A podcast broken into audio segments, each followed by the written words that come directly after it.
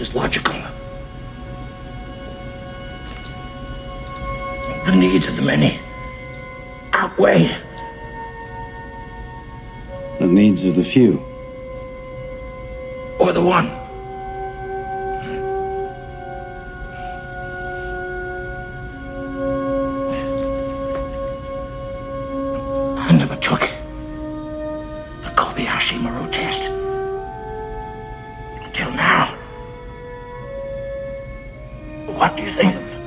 Solution?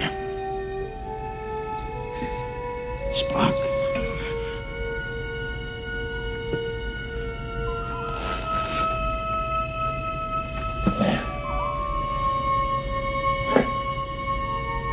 I have been, and always shall be, your friend.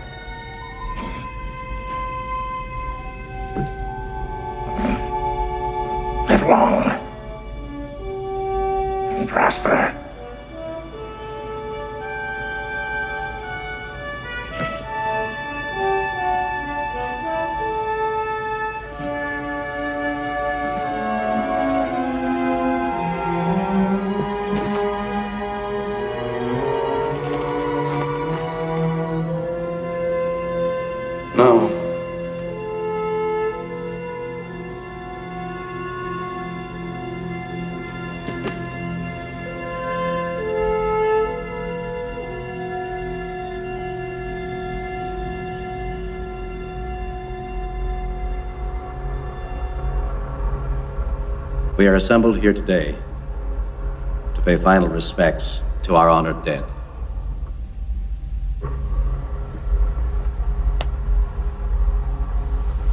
And yet it should be noted that in the midst of our sorrow, this death takes place in the shadow of new life, the sunrise of a new world, a world that our beloved comrade gave his life to protect and nourish. He did not feel this sacrifice a vain or empty one. And we will not debate his profound wisdom at these proceedings. Of my friend, I can only say this.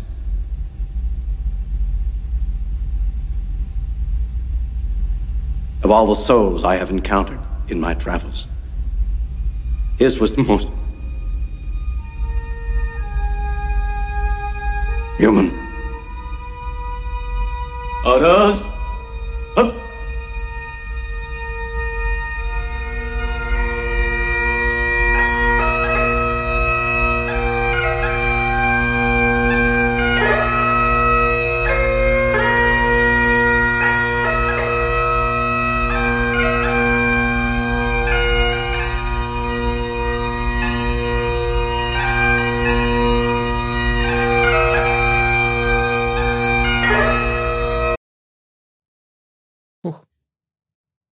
Das war etwas antiklimaktisch. Hallo? Ja, das war sehr Ich wollte es echt ein so harter Schnitt. sleek ausblenden, aber ich habe den falschen Knopf Genau. gedrückt. Einmal mit Profis. Ja, ich werde das in der Postproduktion nochmal ändern. Ja. Also damit ein herzliches Willkommen zur 13. Folge der Kulturpessimisten. Heute wieder, Dun, dun. Entschuldigung. heute mit dem Stefan, der offensichtlich immer noch nicht weiß, dass man ruhig ist, bis man begrüßt wird. Hallo Stefan. Äh, ich bin nie ruhig. Das ist das Hallo. Problem. Und der verlorene Sohn, der verlorene Podcast-Kollege ist zurückgekehrt, nachdem er sich in der vorletzten Folge durch einen unglücklichen Tweet das Recht entzogen hat, äh, hier mitzumachen, hat er seine Schuld beglichen und ist Ja. wieder da. Hallo Erik. Genau. Ich habe jetzt Dr. Strangelove gesehen. Genau. Und damit herzlich willkommen, liebe Hörer. Wir haben wieder eine pickipacke volle Sendung mit super lustigen Themen äh, und auch ja weniger lustigen Themen, wie ihr schon im Intro gehört habt. Ähm, es ist die Woche der äh, Kindheitsidole bringen, versuchen sich selber umzubringen oder sterben. Ähm, und ja, wieder eine ganz normale Sendung ohne Gast. Die letzte Folge war ja sehr besonders mit der Thekla Bark. Und dazu haben wir eine kleine Nachreichung, denn in einem anderen Podcast, der nicht mit diesem Podcast etwas zu tun hat, nämlich Origin Story, hat, äh, wird es demnächst diesen, dieses Wochenende oder wenn ihr das äh, zeitsouverän hört, schon erschienen, ein Interview mit Sarah Borini geben, das ich freundlicherweise von dem lieben Sebastian Bartoschek zur Verfügung gestellt bekommen habe. Genau, das wird dieses Wochenende noch erscheinen, wenn ihr das jetzt live hört oder wenn ihr das zeitsouverän äh, innerhalb von äh, seit zwei Tagen hört, dann äh, ist es schon erschienen auf www.origin-story.de. Damit ist das Safe-Plugging von mir einerseits abgeschlossen, aber der Stefan hat auch noch was zu verkünden. Ja, äh, ich muss auch noch ein bisschen was pluggen, weil ähm, vielleicht hat es der eine oder andere äh, noch nicht mitbekommen. Ähm, der Sunday Morning Cast hat nämlich jetzt äh, äh, eine neue Domain, beziehungsweise jetzt endlich eine eigene. Äh, wir waren ja bis jetzt immer noch äh, bei Fracker auf dem Server gewesen und seit äh, letzten Wochenende dann jetzt ähm, haben wir unsere eigene Domain, unseren eigenen Server und ja, die alten Folgen sind soweit wieder da, ähm, die neuen Folgen auch. Ähm, es gibt ja Biografien über die einzelnen Podcaster und ja. Genau, und das Ganze findet man jetzt nämlich unter www.sundaymorning.de. Jo, das war eigentlich schon der ganze Plug. Äh, Sehr schön. ja, es gibt einen neuen Feed. Das sollte man vielleicht auch noch mit erwähnen für die Leute, die das Ganze eben über Feed abonniert haben. So Ähm, muss man es das neu abonnieren.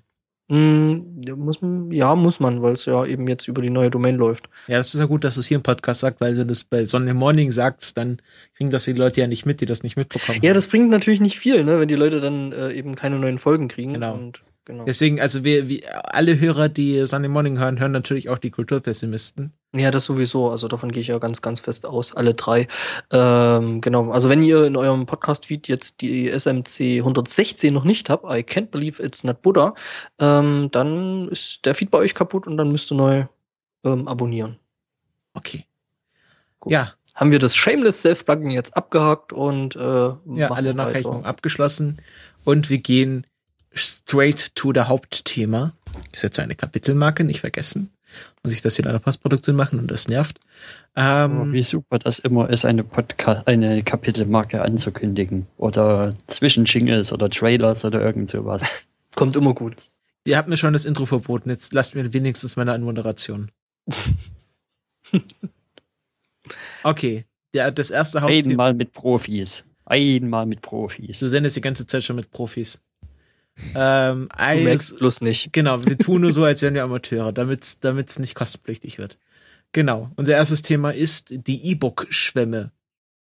Ich weiß nicht, ihr habt beide keine eigenen E-Book-Bots. Ähm, ich habe mich wirklich gefragt, als ich das bei uns ähm, in diesem Trello gelesen habe, ähm, da ich mir so, äh, ja toll, äh, E-Books gibt's ja jetzt schon doch eine ganze Weile. Äh, was wollten ihr jetzt eigentlich von mir? Ja, es sind aber nicht E-Books, sondern Unterstrich E-Books. Ah, das sind natürlich andere E-Books, genau.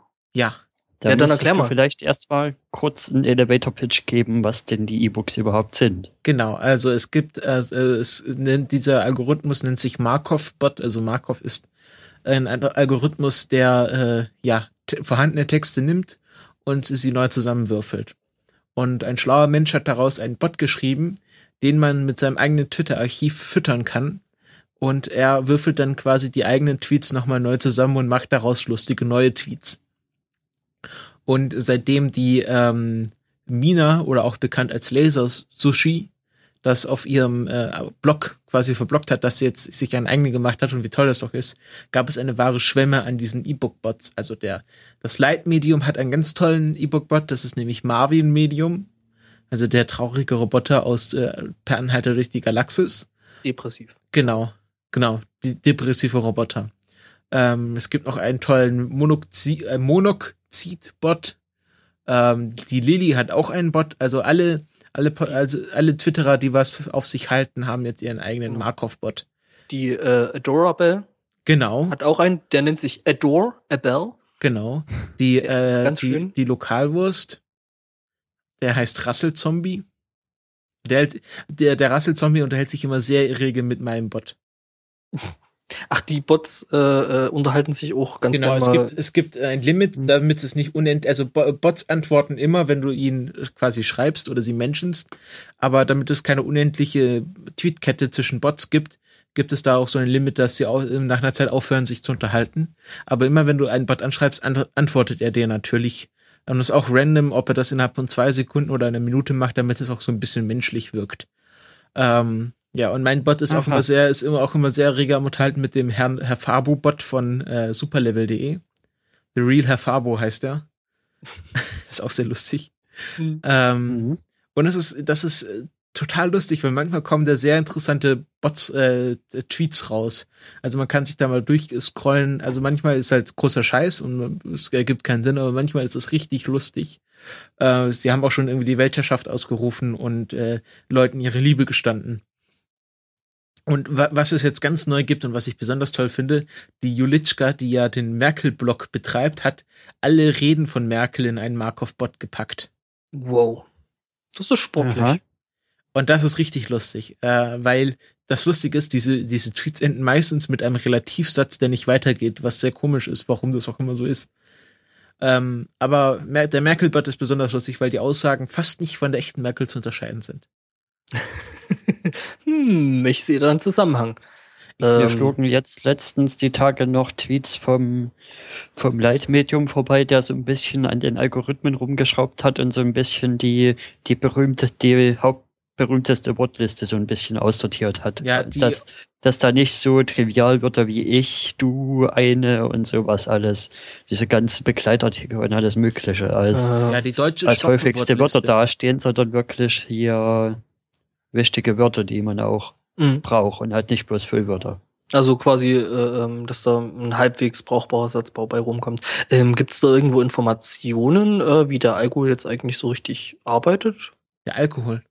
Der Algo, der Algorithmus. Also ich, ich kenne deine ko- komischen Cyber-Abkürzungen leider nicht. Ich bin halt in einer IT-Firma, ne? Ja, genau. Ähm, es gibt einen, einen sehr guten Blogartikel, der das auch für dumme Leute wie mich erklärt, wie man sowas aufsetzt. Kann Mhm. ich in den Shownotes verlinken. Und natürlich ist der, ist der ganze Algorithmus auf GitHub und ich nehme an, Leute wie du, die davon Ahnung haben, werden auch diesen Algorithmus dann verstehen, wenn sie ihn lesen. Du wirst lachen, ich habe erst seit dieser Woche wirklich einen GitHub-Account. Genau, da kannst du dir schon mal irgendwie followen und ich weiß nicht, was man da macht, äh, liken oder kruscheln oder was man da auf GitHub macht. Ähm, man klont. Genau. Äh, Kannst du, kannst du ja deinen Bot klonen. Ähm, ich hab, ich, ich lese gerade im Chat, der, der Grumpy Old Man hat alle Bots geblockt, weil er das für, Grumpy Martinsen. genau, für Hamburg, Hamburg wahrscheinlich. Er hat gesagt Hamburg und dann hat er, hat er sein Monokel zurechtgerückt und äh, sein Whisky weitergetrunken. Ich habe in der Sprecherziehung, ich hatte ja letzt, äh, die letzten zwei Tage Sprecherziehung, wie man vielleicht merkt an meiner fantastischen Stimme. Ähm, und äh, da habe ich gelernt, dass Whisky die Stimme rauer macht, weil es die Stimmlippen entspannt. Mhm. Und es, deswegen trinkt wahrscheinlich der Martinsen so viel Whisky, weil er noch eine bessere Stimme haben möchte. Das ist, äh, das ist äh, übrigens kein neuer Algorithmus von Leitmedium, der hat einfach die deutsche Stoppwortliste verwendet, also ähm, eine Liste anscheinend, wo die häufigsten nutzlosen Wörter draufstehen, wie die, der, das, weil, ich, da und äh, die Mhm. einfach rausgestrichen. Das ist eine offizielle Liste, die man an, anscheinend, an, anscheinend einsehen kann. Und äh, Lightmedium meinte auch, er würde dazu blocken, wie man das bei seinem eigenen Bot einrichtet. Weil das, ich würde ja meinen Bot gern noch besser machen. Der heißt übrigens Chief Vanilla, falls ihr dem folgen wollt oder ihn entblocken wollt. Ähm, und ja, ich habe da eine kleine äh, Dr. Strangelove, äh, Dr. Strangelove Anspielung reingepackt. Äh, äh, gut, ich meine, jetzt so richtig Erkenntnis gewinnen äh, bringt so ein Bot natürlich nicht. Ähm, ich finde es eigentlich prinzipiell eher interessant, eben mal reinzugucken und zu schauen, wie das Ding eigentlich so richtig funktioniert. Also, ne? Ähm, ja, also natürlich, das ist natürlich wieder ein weiterer Zeitvertreib für Leute, die äh, gerne prokrastinieren. Ähm, Passt. Ja. Und äh, es ist auch ganz schön, wenn man, man, wenn man sie nur beobachtet, wie sich die Bots gegenseitig unterhalten. Das ist immer ganz toll. Oder man kann auch, man kann auch einfach Leute damit trollen, dass man ganz viele Bots in einen Menschen packt und dann eine Person dazu. Und dann äh, gibt Ja. erstmal eine Lawine von Menschen. Das ist aber nur was für böse Leute. Das würde ich, sowas würde ich nie tun. Vielleicht mach ich's mal bei Herrn Martinsen. Hm, wer weiß. Ja, das bringt ja nichts, weil der blockt ja alle. Ja, aber das beim Bloggen auf Twitter, das ist ja auch so eine Sache. Mhm. Ähm, ja, wenn ihr dazu nichts zu sagen habt, dann äh, gehen wir Wie weiter. gesagt, ich finde es prinzipiell erstmal interessant, aber ja, hm, ich glaube nicht, dass ich mir so in nächster Zeit so ein Ding einrichten werde, also von daher. Ja, also ja. wenn wenn ihr mal, ich meine, ich hätte ja gerne einen Herr Martinsen Bot und wenn Herr Martinsen nicht selber haben will, dann kann er mir einfach sein Twitter Archiv schicken und dann mache ich das. Ähm, er kann ihn dann auch sich selbst blocken, aber ich hätte gern ich hätte gern von allen Leuten einen Bot. Das wäre natürlich ich, cool. Also ich, ich bin auch definitiv für einen Herrn Martinsen Bot. Ja, eine Frau Grünkariert Bot und dann äh, machen die gemeinsam einen Podcast. Und ein Holgi Bot. Die Bot die Bot Bot Töne. Die, die für Bots. Ja, ein Holgi-Bot brauchen ich. wir auch noch unbedingt. Der Tweet ja, hat nämlich auch mal so, so kurz, das würde super, super neue Tweets ergeben. Ich finde das ganz lustig, diese Bots. Also schön, zu, schön zuzulesen quasi, was, was die so schreiben. Und ja. bei manchen Bots, gerade bei dem von der Adorabel, da habe ich manchmal so das Gefühl, hm, ist das jetzt überhaupt der Bot oder hat sie sich quasi auf dem falschen Account einge eingeloggt und schreibt da gerade selber? also ich muss ganz ehrlich sagen, ich, ich gut von den Algorithmen. Also ich habe wirklich kurz überlegt und dachte so, okay, was ist mit der jetzt los und äh, warum hat die jetzt ihren Namen geändert und hä, warum wird das jetzt geretweetet und äh, ich war verwirrt. Also mein Bot, der letzte Tweet von meinem Bot war, 80 Days beweist, dass das Aufladen, Aufladen per USB über kurz oder lang das Problem verschiedener Steckdosen lösen wird. Äh, Finde ich jetzt eine ziemlich also, gewagte äh, These, äh, grammatikalisch, grammatikalisch ergibt das Sinn. Ja, das auf mhm. jeden Fall. Ja, also manchmal gibt es wirklich. Ein Tweet ist zum Beispiel, ich gehe mal das GUI vom Google Kalender überarbeitet. Okay, das ergibt grammatikalisch keinen Sinn, aber halt inhaltlich könnte es Sinn ergeben. Oh, der, das ist ein super Tweet. Für euch alle brennt immer ein Ficklicht im Sendezentrum. Ja, gut, das ja, das, das auf jeden Fall. Äh, ähm, ja, gut, ich meine, dass, dass, dass die Bots jetzt nicht unbedingt eine saubere äh, Grammatik oder Syntax äh, hinkriegen. Ich meine, da müsste man denen ja jetzt erst noch verklickern, wie jetzt die deutsche Sprache äh, funktioniert. Und ich meine, das kriegen Leute schon so im Hirn teilweise nicht hin. Das heißt, äh, das dann noch eine Bot beizubringen, hm. Oder ein Tweet, könnte Pofalla nicht einfach mit dem Titel Der internationale Jude? Äh, hm, ja, passt jetzt auch nicht unbedingt so richtig zusammen. Oder ein Tweet lautet einfach nur Experimente mit Zwiebeln. Puh, gut.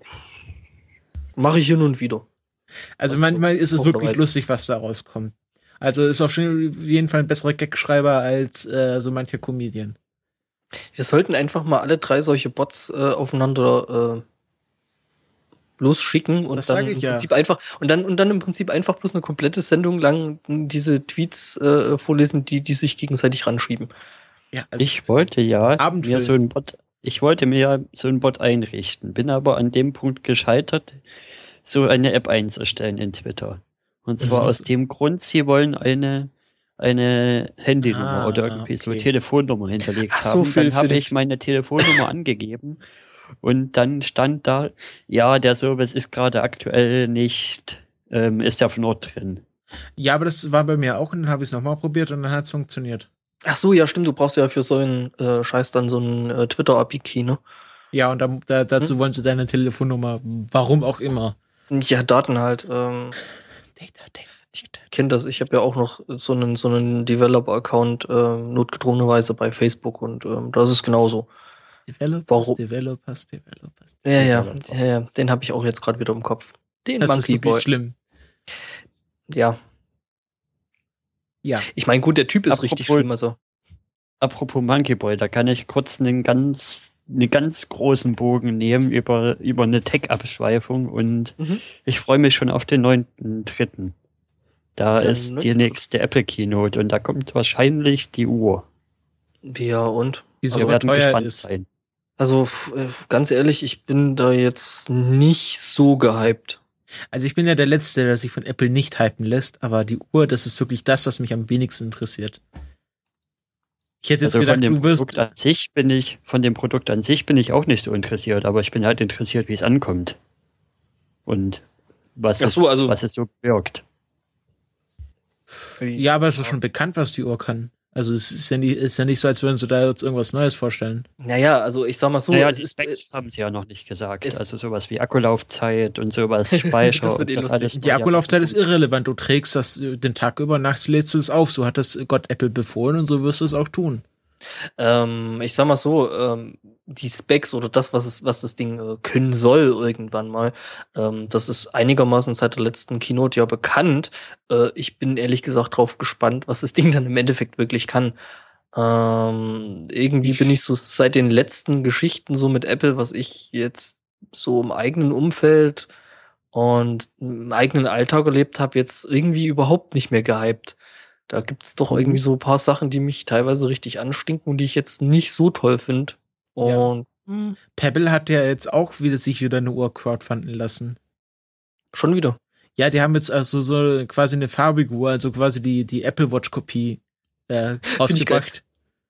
Finde ich lustig. So, ja, wir machen Crowdfunding und was Crowdfunding? Ja, ja dasselbe, denselben Scheiß, den wir schon die ganze Zeit machen, nur in farbig. Ja, also Ja, aber es ist aber es ist halt trotzdem E-Ink irgendwie. Es ist trotzdem. nee, also- nee, Pebble verwendet ja kein E-Ink. Das ist ja, das ist ja der Witz. E- E-Ink ist Nein, ja also laut den Fanboys ist es so gelaufen, dass sie bloß in der ersten Version kein E-Ink hatten. Ab der zweiten Version haben sie wirklich E-Paper verwendet. Also Okay. zumindest laut, laut Maps Aussage ist das so. Was natürlich irgendwo Sinn macht für eine Uhr, weil ähm, ja diese E-Paper, E-Ink-Geschichten ja massiv weniger Strom fressen als jetzt so ein normales LCD-Display. Ja, ja. Ja. Also ich plane ja die Smartwatches zu überspringen und direkt äh, auf Hautimplantate zu gehen. Mhm. Weil Mhm. so an so Ge- Dinge an die Uhr tragen, dann, also wenn, dann trage ich eine richtige Uhr. So, so ein, so, sowas brauche ich wirklich noch nicht. Ja, also nicht in dem Status, in dem es bis jetzt in der Entwicklung ist. Wenn die mal besser werden, vielleicht, aber jetzt, ne. Ja, ich, Ich, sag mal so, jetzt aber auch zu kurz gesehen zu sagen, hier, ja, die farbige Pebble Watch, das ist doch total bloß der, der iWatch-Abklatsch, weil, weil eigentlich kam ja die Pebble davor und die iWatch ist ja schon auf den Zug quasi bloß aufgesprungen, meiner Meinung nach. Das hat der Video Äh. angemacht, der Hund. Ja, ja, hat er, äh, weil wir schon wieder durcheinander reden und ähm, das wollten wir uns ja so ein bisschen abgewöhnen.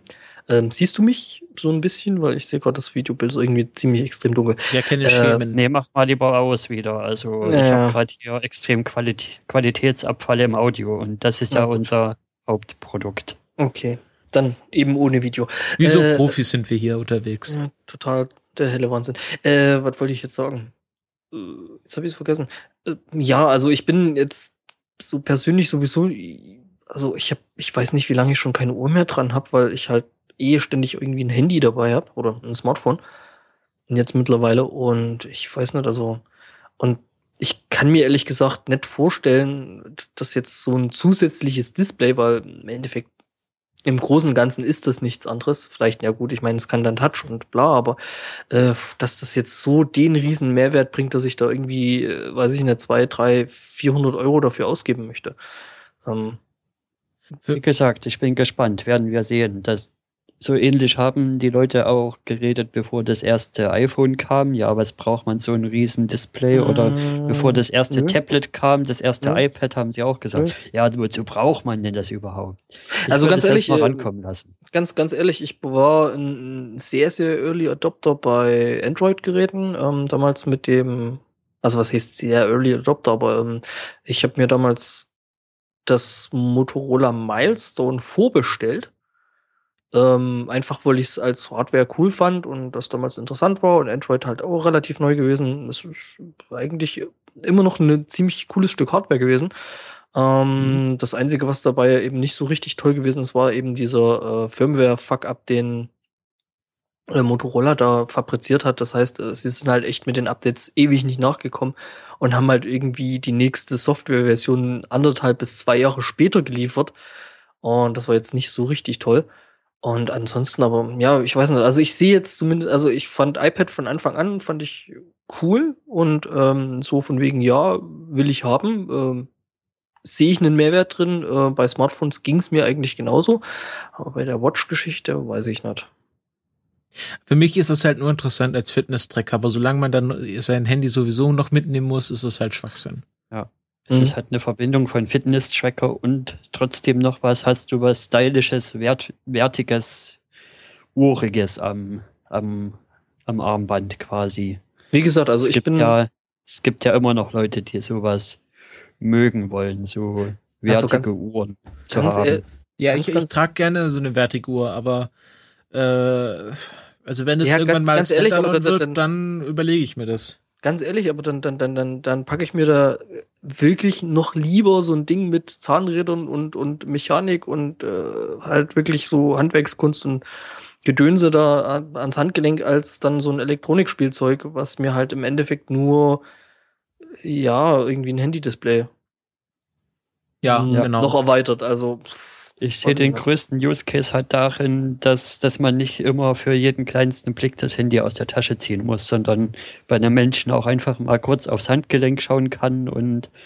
gucken Also, kann, ob das Ding Aber im Zweifelsfall willst du ja darauf richtig ist. antworten. Im Zweifelsfall willst du ja darauf antworten. man Und muss das Ding wieder rausholen. genau. ich Also, sag mal, der, der, der Moment, der, Mo- Siri-Integration. der, der, der In Moment, ist wo ich, ich, integriert. der Moment, wo ich das wirklich adaptiere, ist der, wenn ich mein Auto über meine Uhr rufen kann. Genau. und Und, dann das Ding ein Auto, genau. Und, und das Ding Kit nennen darf. Also ich glaube nicht, da wir sonst schon nicht mit unseren Handys in der Öffentlichkeit reden, werden wir jetzt nicht anfangen, mit unseren Uhren in der Öffentlichkeit zu reden. Ja, ist so. Also, ich meine, ich benutze Siri. Das ist der, der einzige Use Case, wo ich Siri wirklich benutzen wollte, wäre im Auto, um meinem Handy irgendwas zu erzählen, da aber die Vorgeräusche meines Autos dermaßen laut sind, äh, dass Siri mich dann einfach nicht versteht. Äh, ich meine, es gibt ja hier dieses Hey Siri ähm, Kommando da auf diesen ähm, iOS-Geräten. Und ja, das Ding versteht mich dann halt einfach nicht, weil mein Kann halt einfach so laut ist. Und ja. Okay, also ich bin auf alle Fälle gespannt auf die Uhr und dann haben wir in Other News gleich noch ein Tech-Gadget, was, Genau. was Mhm. du reingeschrieben apropos äh, Technik, die teuer ist und noch nicht ausgereift. Angbor, Wolf hat doch jetzt was Neues vorgestellt. Äh, ja, Valve zusammen mit HTC, äh, äh, die haben nämlich ähm, ihr eigenes äh, Virtual Reality Kit rausgeschmissen. Äh, ähm, also mal abgesehen, also Valve hat ja jetzt am 3.3. äh, Also es gab im, im Vorfeld so das Gerücht, ähm, ich meine dritter, dritter und alle warten auf, auf äh, Half-Life 3. Immer noch. Äh, nein, sie haben wieder kein Half-Life gebracht, aber ähm, erstmal prinzipiell äh, eben ihre Konsolenversion. Ähm, gut, es ist keine richtige Vers äh, äh, Konsole, also Spielkonsole im eigentlichen Sinne, weil auf dem Ding läuft halt ein Ubuntu, was prinzipiell erstmal ganz gut ist, was äh, vor allem da deswegen interessant ist, weil deswegen auch mehr Spiele äh, äh, auf die Linux-Plattform kommen. Und zusätzlich dazu, womit eigentlich niemand so richtig gerechnet hat, haben sie äh, Vive vorgestellt. Und Vive ist äh, ihr eigenes äh, Virtual Reality Kit. Also, oder Virtual Re Reality Headset. Wie schreibt man Vive? Äh, V-I-V-E, also wie Viva, bloß mit E hinten dran. Ah, Die okay. Älteren, die Älteren werden sich erinnern, Viva war mal ein Musiksender in Deutschland. Äh, ja, und das Ding kann schon so ein paar sehr, sehr interessante Sachen. Also, wie gesagt, ich habe jetzt seit, boah, ich weiß nicht wie lang, ähm, das äh, DK2 auf Arbeiten, mit dem wir hin und wieder arbeiten und kenne das Ding jetzt auch ganz gut kennen Stärken und Schwächen. Ähm, was ich sehr, sehr interessant finde, ist, ähm, wie Valve und HTC, also ich glaube, die Tracking-Software oder Soft und Hardware kam, glaube ich, von, von Valve. Und ähm, wie die umgesetzt ist, ist sehr, sehr interessant, weil die äh, Infrarotlaser benutzen mit zwei ähm, Infrarotlasern, die man halt irgendwo in Raumecken oben unter die Decke pappt. Und dann äh, funktioniert das Ganze ähnlich wie ein GPS. Aha. Und ähm, an der Brille befinden sich dann quasi Sensoren, die dann äh, so quasi aufnehmen, so, hey, ich habe jetzt das abgekriegt, das abgekriegt und darüber wird halt die Positionierung im Raum gemacht. Ähm, was sie direkt mit hin, äh, hinterhergeschoben haben oder dazugeschoben haben, ähm, sind dann äh, noch, noch Controller, die eben diese, diese komischen Eingabepads da haben, ähnlich wie bei der Steambox. Und aber auch noch getrackt werden. Das heißt, ähm, Armbewegungen werden halt auch mitgetrackt, zusätzlich zu den Kopfbewegungen und ähm, ich bin echt gespannt. Ähm, ich nehme an, dass ich irgendwann dann in naher Zukunft, sobald die Dinger irgendwie erhältlich sind, äh, sicher mal mit so einem Teil spielen kann und ja. Also es klingt auf jeden Fall sau interessant. Also ich habe das jetzt so verstanden, du setzt diese Brille auf und diese Brille sendet oder empfängt Infrarot? Äh, die Brille empfängt, das ist ein Unterschied zum DK2 von, von Oculus, weil ähm, Oculus hat halt äh, quasi, ja, im Endeffekt eigentlich eine LED, äh, äh, ja, so eine, eine Infrarot-LED oben am Headset dran und dann quasi wie eine Webcam. Ja, das ist im Endeffekt eine Webcam mit einem äh, Infrarot-Passfilter. Das heißt, ähm, es kommt halt nur Infrarotlicht durch. Äh, und darüber nehmen die quasi dann mit dieser einzelnen Kamera auf, wo sich der Kopf gerade befindet und wie der Kopf gerade gedreht ist. Ähm, wobei da dann halt noch die Gyroskope und der ganze Scheiß, der da noch in der äh, in dem Headset drin sind, dann quasi dort mit reingerechnet werden. Und Valve hat halt quasi den anderen gerade den Weg andersrum genommen. Die nehmen äh, Infrarotlaser und berechnen aus der Zeitverzögerung, äh, ähm, wo halt diese einzelnen Sensoren, die Infrarotlaser, die dann irgendwie pulsen und dadurch kodiert sind, ähm, ja, dann quasi, ja, die machen das im Prinzip wie ein GPS. Ein GPS macht ja auch nichts anderes, ähm, als die Verzögerung zwischen den einzelnen Signalen von den ähm, Satelliten aufzunehmen und darüber dann quasi die Positionierung im Raum zu finden und äh, auszurechnen. Was mathematisch wesentlich unaufwendiger ist als eben das, was Oculus im Moment macht mit dieser einzelnen Kamera und da dann, ähm, ja. Ich dachte, ich habe mir, ich glaube, es war so, die so, hey, get Mule, Laser. Laser. Und er Wir so- haben Laser. Und er, Okay. er macht so seine, seine Schublade auf und legt so einen Batzen Geld auf den Tisch. Ja, also ich find's lustig, weil äh, momentan geht ja so ähm, ja der der der Urban Myth rum, also was äh, Valve jetzt momentan in ihren Präsentationen benutzen, so ja, wir sind da schon seit Jahren dran und das wollten wir unbedingt machen. Wenn ich mir das Ding so angucke, dann denke ich mir so, hm, wie lang nach der Oculus habt ihr eigentlich angefangen? Also was cool ist, ähm, die Displays, also pro Auge, sind ein Stück weit höher aufgelöst. Also irgendwie, also die Oculus hat pro Auge 1080 mal 960 Pixel und das Ding von, von Valve hat halt irgendwie 1080 mal 1200. Was halt erstmal prinzipiell eine etwas feinere Auflösung ist. Ich meine, mehr Pixel sind immer gut, gerade bei Displays. Und ja, ähm, ich, bin, ich bin auf jeden Fall gespannt, äh, wie gut das Ding arbeitet und, und äh, äh, es gibt ja mit der Oculus momentan so, also wir setzen halt ähm, auf Arbeit die Unity Engine ein und ja, da gibt's momentan so ein bisschen ein paar Probleme. Ah, ich habe gehört, dass jetzt, äh, um darauf kurz einzugehen, Unity 5 erschienen ist. Kannst du dazu was sagen? Ähm, ich habe im Vorfeld schon mal äh, mit der Beta ge rumgespielt, weil äh, wir ja so eine Subscription bei uns auf Arbeit haben und ähm, habe deswegen einfach die Beta saugen können und ein bisschen damit rumspielen. Ähm, ja, geil. Ähm, werden auf jeden Fall da rein von der Optik her ähm, schon ein paar Schippen drauflegen. Ähm, ich habe leider nicht so viel Zeit gehabt, damit zu spielen, äh, wie ich gerne gehabt hätte, aber ich denke, das wird irgendwann dann demnächst auch mal kommen. Ähm, das Problem dabei ist halt, ja, die haben mit dem 5er Release relativ viel umgekrempelt. Das heißt, ähm, die ganzen Zulieferer, Third-Party-Geschichten äh, von irgendwelchen Plugins, Skripten und dem ganzen Mist, ähm, die müssen jetzt erstmal nachziehen.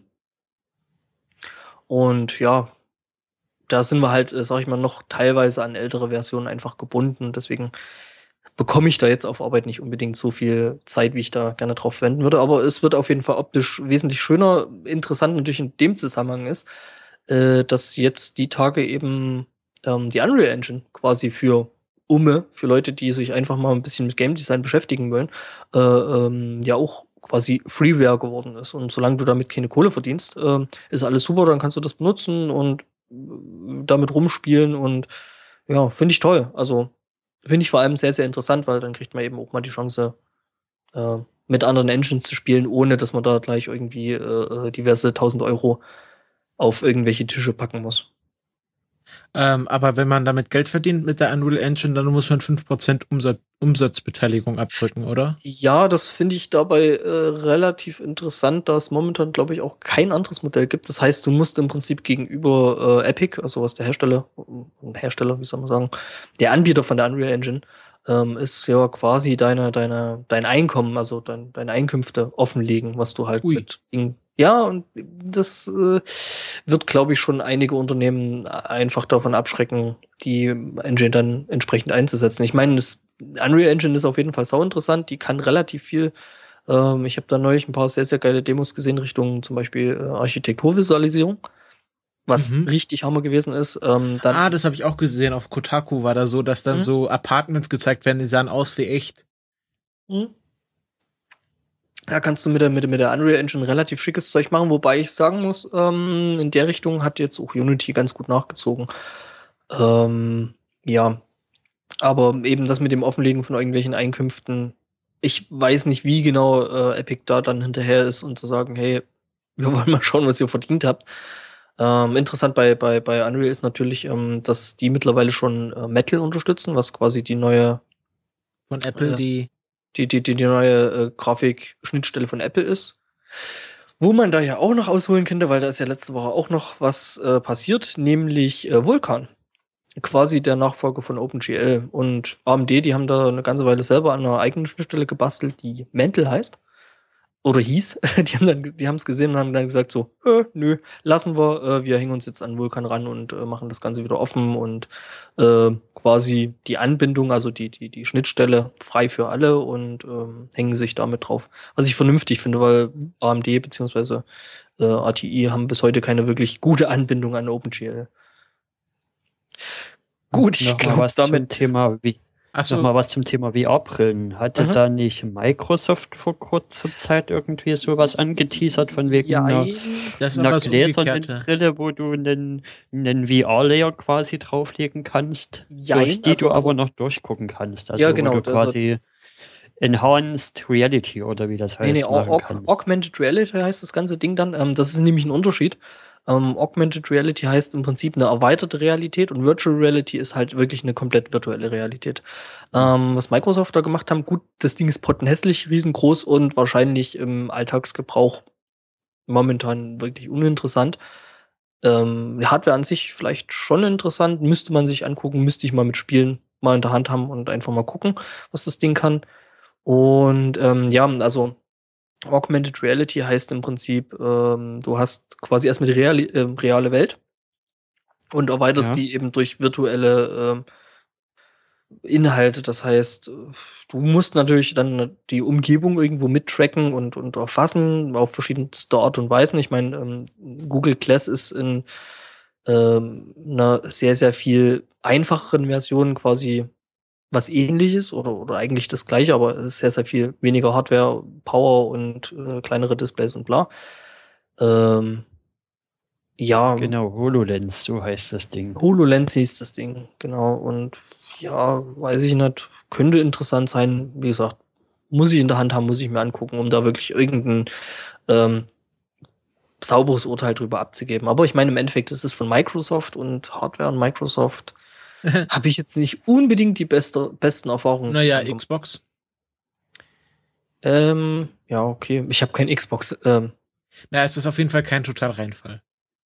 ähm, ja, Die andere es ist halt bloß hässlich. Microsoft. Es ist, es ist es halt bloß hässlich Mhm. und ich meine, gut, hässliche Hardware könnte auf jeden Fall. Auch wenn sie sich in letzter Zeit auch da auf Xbox-Terrain nicht sehr schlau angestellt haben. Das waren aber halt keine Hardware-Probleme. Ich nur so gesagt, Xbox 180. Das gab Ja. ja da Was? vor einem Jahr diesen Aufschrei, dass ja, worum ging es da gleich? Da hatten sie irgendwas gemacht und dann ziemlich schnell wieder zurückgerudert. Ach so, ja, wegen keine Spiele verleihen und so ein Scheiß. Ach ja, gut. das da haben aber, das hat aber PlayStation, also Sony auch gemacht. Also da, da schenken sie sich gegenseitig nichts. Nee, Moment. Nee, Sony ist ja da quasi reingesprungen, hat, hat quasi äh, richtig schön rumgetrollt äh, und haben dann gesagt so, und übrigens, bei uns könnt ihr die Spiele auch verleihen. Ja, aber das ist, die sind beide, die sind beide. äh, Ja, die nehmen sich nichts. Die Ja. wollen Geld, die, die wollen damit Geld verdienen, aber ähm, Apropos, apropos unschöne Dinge in der Spielewelt. Äh, EA hat äh, Maxis geschlossen. oh, ich wollte gerade sagen, EA hat wieder einen neuen Release gemacht, aber Nee, ja, okay. EA hat, hat äh, Maxis geschlossen. Das ist, Mhm. ich sag das erstmal vielen Leuten nichts, aber Mhm. Maxis ist das Studio, das die Sims und SimCity entwickelt hat. Mhm. Also zwei, ich sag mal so, für EA recht, doch recht erfolgreiche Marken. Auch wenn ich so an den letzten SimCity-Teil denke, der ja vom Launch her jetzt auch nicht so ausgereift ist, was eigentlich ziemlich gut zu EA passt. Äh, Haben sie drei Sims DLC rausgehauen und dann haben sie das Geld wieder reinbekommen. Naja, trotzdem, also, ähm, ja, weiß ich nicht. Also, es ist schade um das Studio. Ich meine, SimCity spiele ich seit, oder habe ich gespielt. Uh, das ist diverse Monate, Jahrzehnte her, ähm, wo ich halt wirklich mit SimCity 1 Ja. angefangen habe. Damals auf einem, ich glaube, einem Amiga oder einem C64. Ich glaube, auf einem Amiga war's. Ähm, ja, finde ich schade, ähm, dass Maxis jetzt eben auch weg ist, was halt auch so sich einreiht in einem ganzen großen Haufen von einstmals relativ großen Gameschmieden. Also da hat Ja. BioWare. Da hat, da hat EA schon einen relativ guten Track Record. Ja, es gab so eine Liste von Studios, die EA gekauft hat und dann geschlossen hat. Mhm. Das ist, äh, es, ich, es sieht so ein bisschen aus wie so das, das gierige Kind, das die Verpackung aufreißt und die dann wegwirft. Also sie Ja, kaufen klar. sich die Lizenzen zu den erfolgreichen Spielen wie SimCity klar. und Sims und ähm, ja, ich weiß gar nicht, ob die, ob die Leute dann entlassen wurden oder wurden die dann einfach direkt in EA eingegliedert. Ich habe keine Ahnung. Ich habe es nur so am Rand als, als Notiz mitgekriegt, dass sie jetzt eben Maxis geschlossen haben. Ähm, aber du glaubst nicht, dass es Ubisoft anders macht? Also, nee, wir wissen offiziell, dass es Ubisoft nicht anders macht. Ähm, das sind halt große Spielehersteller. Ich Mhm. meine, gut, äh, ich, ich kenne EA, also Electronic Arts, ähm, wie sie früher noch hießen und auch ausgeschrieben wurden, ähm, noch ja, als kleine Klitsche, die irgendwie in, in kleinen schwedischen Clubs gespielt haben. Und ähm, ich kenne, glaube ich, noch so die ersten Spiele, die wirklich Electronic Arts rausgeschmissen haben. Und äh, die waren da auch irgendwie mal so eine kleine Klitsche. Und ja, mittlerweile ist es halt ein, ein Multi, ich weiß nicht, Millionen, Milliarden Unternehmen. Und Hm. ich sag mal so, an, an, an der Firmenspitze und der Firmenleitung sitzen keine Gamer mehr oder keine Spieleentwickler mehr. Sonst würden die solche Scheiße einfach nicht machen. Nee, EA ist ganz, ganz schlimm. Also, das ist, geht ja Ubisoft ist wirklich- genauso schlimm. also, wurde EA wirklich nicht ja zu einer der unbeliebtesten Firmen gewählt? Nee, ich glaube, es war Ubisoft, äh, vor allem wegen ihrem äh, ähm, CEO ähm, Rick Coddick. Ähm, der, ich sag mal so, für Menschen, die mit, sich mit, mit, mit Computerspielen äh, beschäftigen und sich äh, da, dafür interessieren, ja, ich sag mal so, ich würde den Menschen als jetzt nicht unbedingt Sympathen bezeichnen. Ähm, der sieht halt einfach bloß die Zahlen auf Papier und mit was der das macht, ist dem völlig egal.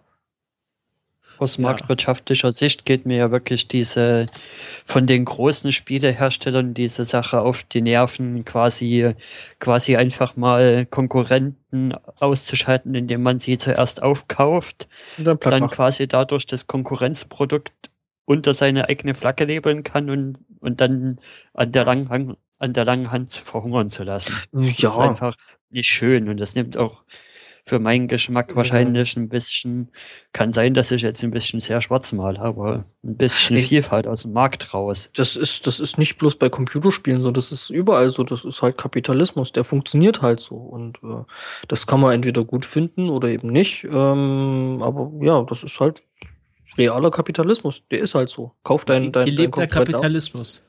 Ja, kauf deinen Konkurrenten auf und mach ihn platt. Also. Ja. Ne? Ja, Ähm, noch gibt's zum Glück genug klein, genug Kleinvieh und also genug Indie-Entwickler und die wird's wahrscheinlich auch immer geben, weil weil die im Zweifel zu klein sind, um die alle aufzukaufen. Und deswegen wird es auch wahrscheinlich so Sachen wie die Coding Monkeys immer geben und immer noch genug, Ja, aber genug Spiele, dass in die Fresse quasi äh, Mhm. immer Coding noch Monkeys- berichten kann. Coding Monkeys sind aber auch ein komplett anderer Markt wie ähm, der, auf dem sich in der Hauptsache EA und Ubisoft und die ganzen Großen ähm, auslassen und bewegen. Also ich meine, dieser ganze Mobile-Markt ähm, ist noch mal was anderes, weil du da, sag ich mal, selbst mit einem kleinen, mit einem sehr, sehr kleinen Team, also von, was weiß ich, zwei Mann, drei Mann, äh, da schon relativ viel reißen kannst, was du halt bei einem Computer, also bei einem ausgewachsenen Computerspiel, ich weiß, wie viel Arbeit hinter irgendwie solchen Entwicklungen steckt. Ähm, und ja, das kannst du halt einfach dann bei PC spielen, wo du halt oder, oder bei, bei Konsolen, Konsolenspiele sind eh nochmal eine andere Welt, äh, weil du dann die ganzen Developer-Kits brauchst. Dann brauchst du, ähm, also wenn, wenn du für Nintendo entwickeln willst, dann ist das eh nochmal ein komplett eigenes Kapitel. Und äh, ja, aber selbst für PlayStation oder, oder Xbox, ähm, das ist halt nochmal ein komplett anderer Aufwand, wie jetzt irgendwie Mobile Games zu machen. Ähm, die Mhm. großen Hersteller haben mittlerweile ihre Mobile-Sparten, also EA, Ubisoft und bla.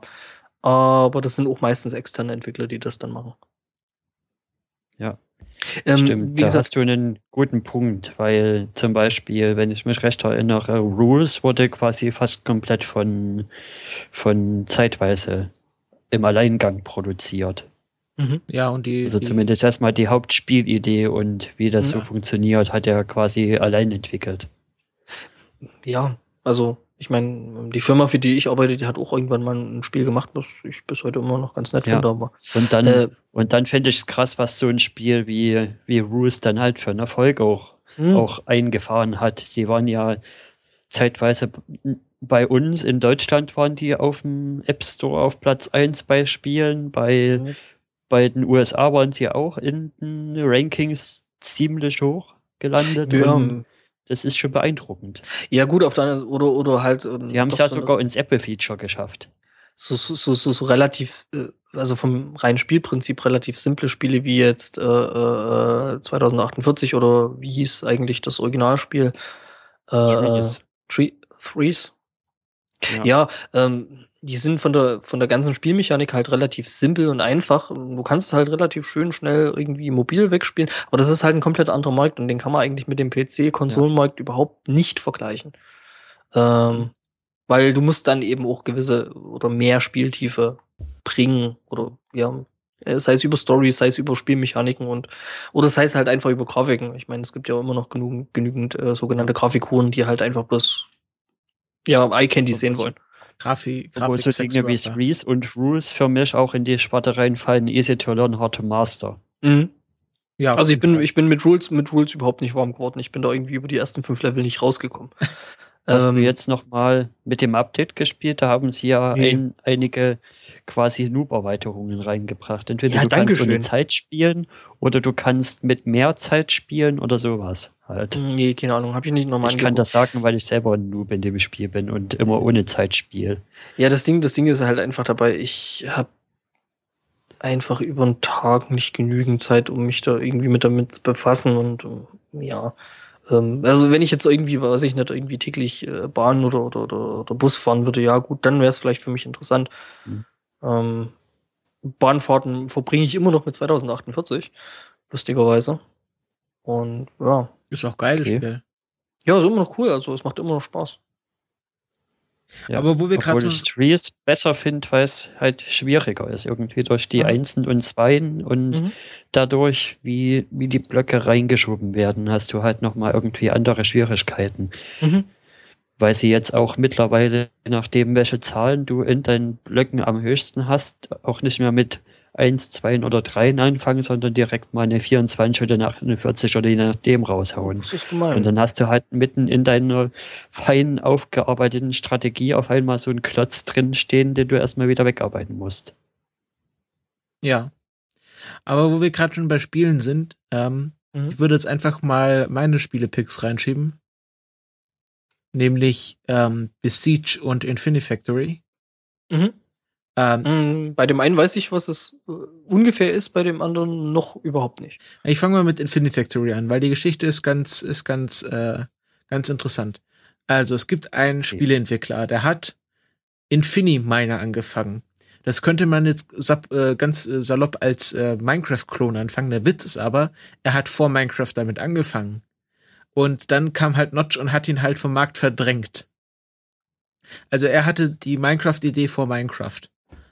Wobei Mhm. man sagen muss, dass äh, Notch sehr viel schon richtig gemacht hat. Ja, meine ich Also- ja. Aber das ist, das, das wird alles zu dieser Spieleidee. Außer halt Java zu benutzen. Genau, und er hatte dann noch ein anderes Spiel, das hieß Space Jam, wo man äh, chemische Produktionsanlagen als Puzzlespiele auf äh, in quasi einer Top-Down-Perspektive bauen musste. Also es hieß, da kommt eine Chemikalie raus, da wird, kommt die andere raus, jetzt kombiniere die so und führe sie dann in Tank 3.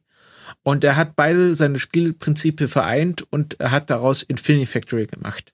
Ähm, das Spielprinzip geht so, du bist ähm, auf einer Plattform, und dann gibt es verschiedene Outputs, wo so Würfel rauskommen, also zum Beispiel äh, ein, ein Computerwürfel und zwei Solarpanelwürfel. Und dann musst du per Schweißen und Transportbänder und äh, äh, solchen Sachen eine Anlage bauen, die dann quasi die zwei Solarpanelenwürfel an den Computerwürfel dran schweißt. Dann hast du einen Satelliten gebaut und dann wird er zu Ablagepunkt 3 gebracht. Das klingt echt so interessant. Genau, und dann wird es halt immer wieder wird es immer weiter komplizierter, dass du dann, also du musst halt äh, zwei Solarwürfel an einen Computerwürfel range ranpacken, aber es kommen gleichzeitig immer ein Solarwürfel und ein Computerwürfel raus. Und dann musst du halt schauen, dass du äh, die äh, Computerwürfel so verteilst, dass da kein Stau entsteht und dass die im gleichen Taktung geschweißt werden und dass sie nicht auszusehen alle äh, in einen großen Klotz zusammen verschweißt werden, also dass die immer weiterrollen. Äh, und ja, das wird halt immer weiter, äh, immer weiter komplizierter. Aber was das Spiel erst richtig herzig macht, ist nämlich die quasi Rahmenhandlung, denn du fängst an, du fährst in deinem Auto, du bist Ingenieur und fährst in deinem Auto äh, durch, die, durch, durch die Wüste. Und auf einmal erscheint ein großes Licht und du wirst von Aliens entführt. Und diese Aliens geben dir jetzt den Auftrag, du sollst für sie Produktionsanlagen bauen. Und dann kommst du halt in so einen großen Raum und da sitzen halt so drei dicke Kröten.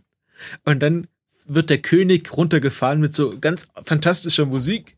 Und äh, ja, dann erklären sie da was in der Sprache, die du nicht verstehst. Und auf einmal fällst du durch den Boden in eine Zelle und dann kannst du halt diese verschiedenen Puzzle anwählen. Und dann, wenn du einen Abschnitt geschafft hast, bekommst du einen Preis in Anführungszeichen. Zum Beispiel äh, ein Pokal von einem Mädchen-Fußballmannschaft oder einfach eine Mütze oder ein VHS-Tape, also ein VHS-Kassette äh, Glorious Armpits.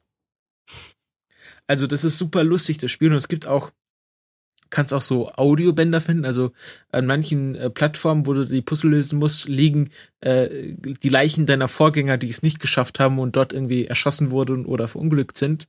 Und die haben Fail Failure-Logs, also so Aufnahmen von ihren letzten Minuten. Und dann bekommst du dann so eine kleine Geschichte, die dann zum Finale hinführt. Also quasi, die, die, die erzählen dir dann, was sie quasi falsch gemacht haben. Genau, also so Mhm. zum Beispiel gibt's eine Geschichte von einem, der ist einfach an Altersschwäche gestorben, also der wurde in den 70ern entführt und ist dann halt irgendwann mit 80 gestorben und erklärt so, dass er eigentlich ganz zufrieden ist und auf der Erde auch nicht mehr erlebt hätte und als ziemlich cool findet, dass er da hier Sachen machen konnte und ähm, ja, oder einfach Leute, es gibt zum Beispiel eine Leiche von einem Hund, also sie haben einmal einen Hund entführt und er sollte dann Anlagen bauen und hat es überraschenderweise nicht geschafft. Mhm.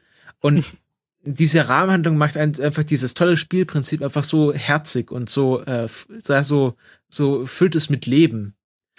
Ja, macht halt viel Motivation aus, weil du halt dann so denkst, ja, ich will ja wissen, wie es weitergeht. Genau, genau. Du willst ja, halt ja, Geschichte weiter erforschen. Das Spiel ist auch noch Early Access auf Steam, also ist noch nicht fertiggestellt. Es ist schon sehr spielbar. Also er schreibt, die Version dieses Spieles, ähm, so, das hätte er als fertig betrachtet, als er mit der Entwicklung angefangen hat. Aber jetzt ist er halt so weit, dass er, dass er noch mehr machen möchte. Aber man kann das Spiel schon auf äh, Steam kaufen für, ist nicht ganz günstig, 20 Euro. Aber dafür bekommt man schon sehr viel. Ähm, Mhm. und, und dann gibt's auch noch einen Workshop, wo du user-generierte Level dir runterladen kannst. ich hätte mir dann neulich auch mal noch so ein, so ein, so ein ja, mehr oder weniger Early Access in Alpha, in Beta äh, Ja.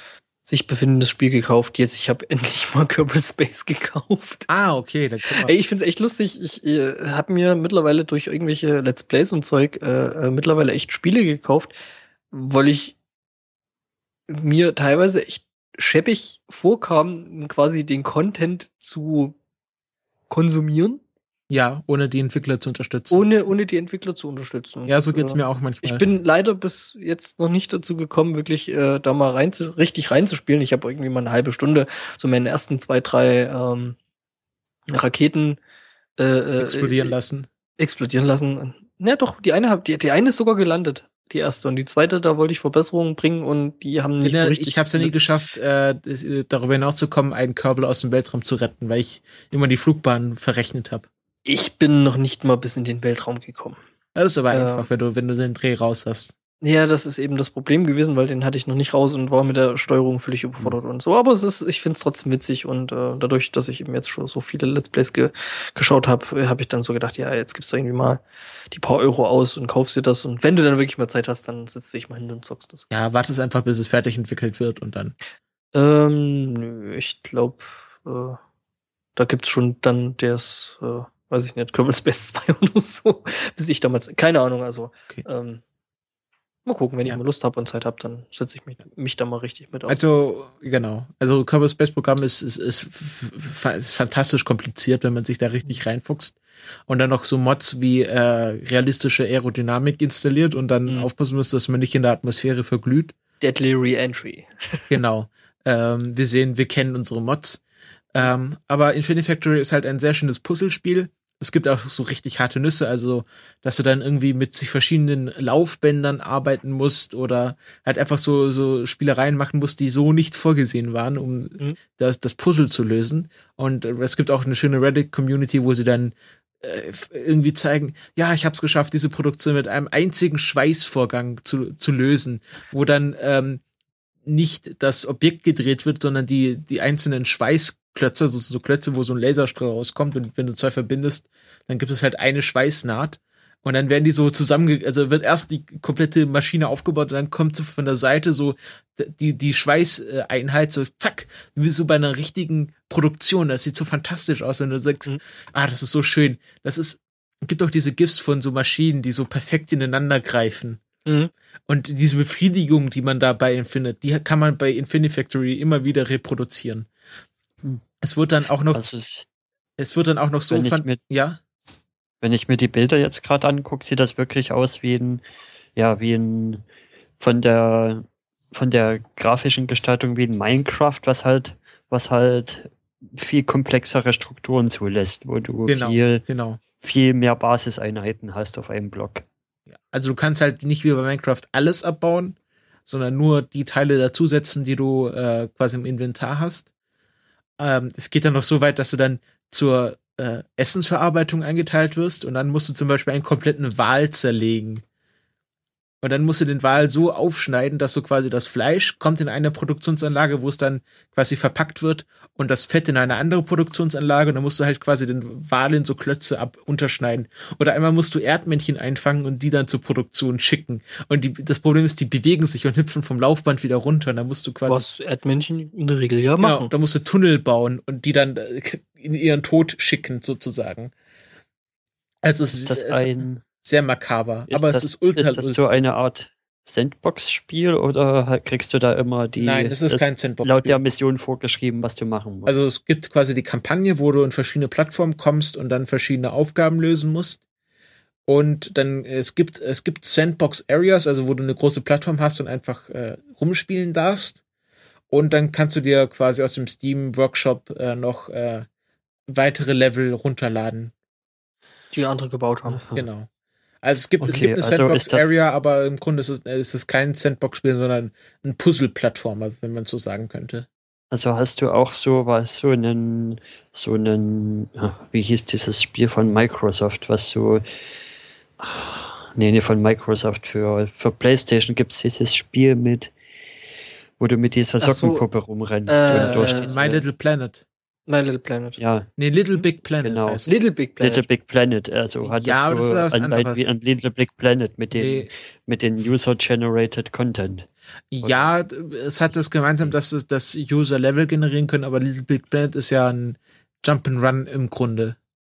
Ja. Nö, würde ich nicht sagen, weil wenn, also das finde ich ja das witzig an, an, an Little Big Planet, weil du damit ja, also quasi mit dem Sandbox-Modus äh, und mit dem Logikmodus ja im Prinzip allen möglichen Kram zusammenstöppeln kannst. Also jetzt ja, mal, ein, also ich meine, bei Little Big Planet ist ja eigentlich das, das Grundspiel äh, nicht das Interessante, sondern quasi das, was man außerdem damit machen kann. Ja, aber so komplex ist Infinity. Mhm. Ich meine, das ist, das ist wie, wie, wie, wie Gary's Mod zum Beispiel, was es ja äh, auf der Source Engine gibt. Ja. Äh, mit dem man ja auch allen möglichen Scheiß machen kann.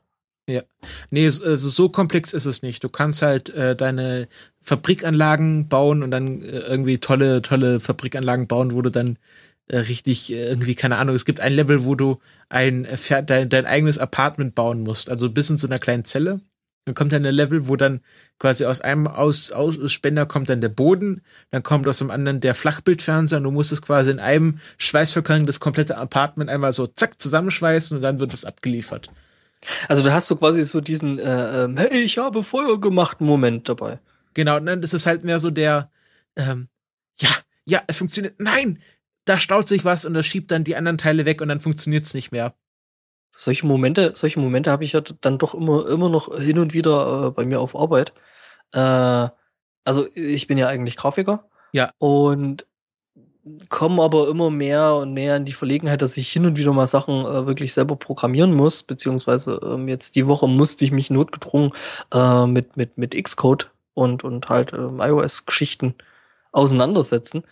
Und der Moment, wenn du was machst, dir quasi einen Weg dahin denkst, du das umsetzt, dann quasi auf Compile drückst und das dann tut, was du dir gedacht hast, das ist so genau der Moment, den ich immer wieder fasziniert, immer wieder toll Ja, finde. ja, genau so funktioniert's. Und, äh, und genau mit dem Belohnungsschema arbeiten halt solche Spiele auch. Also es ist halt dann, dann äh, hast du dich so, so eine Ecke gedacht, also du hast so komplette, also du hast dann, und hier muss auch ein Teil ran und dann weißt du gar nicht, ja, kannst du diese Maschine gar nicht mehr in ihrer Gesamtheit verstehen, weil du immer wieder Teile angebaut und umgebaut hast, dass es halt Mhm. jetzt in dem Moment funktioniert.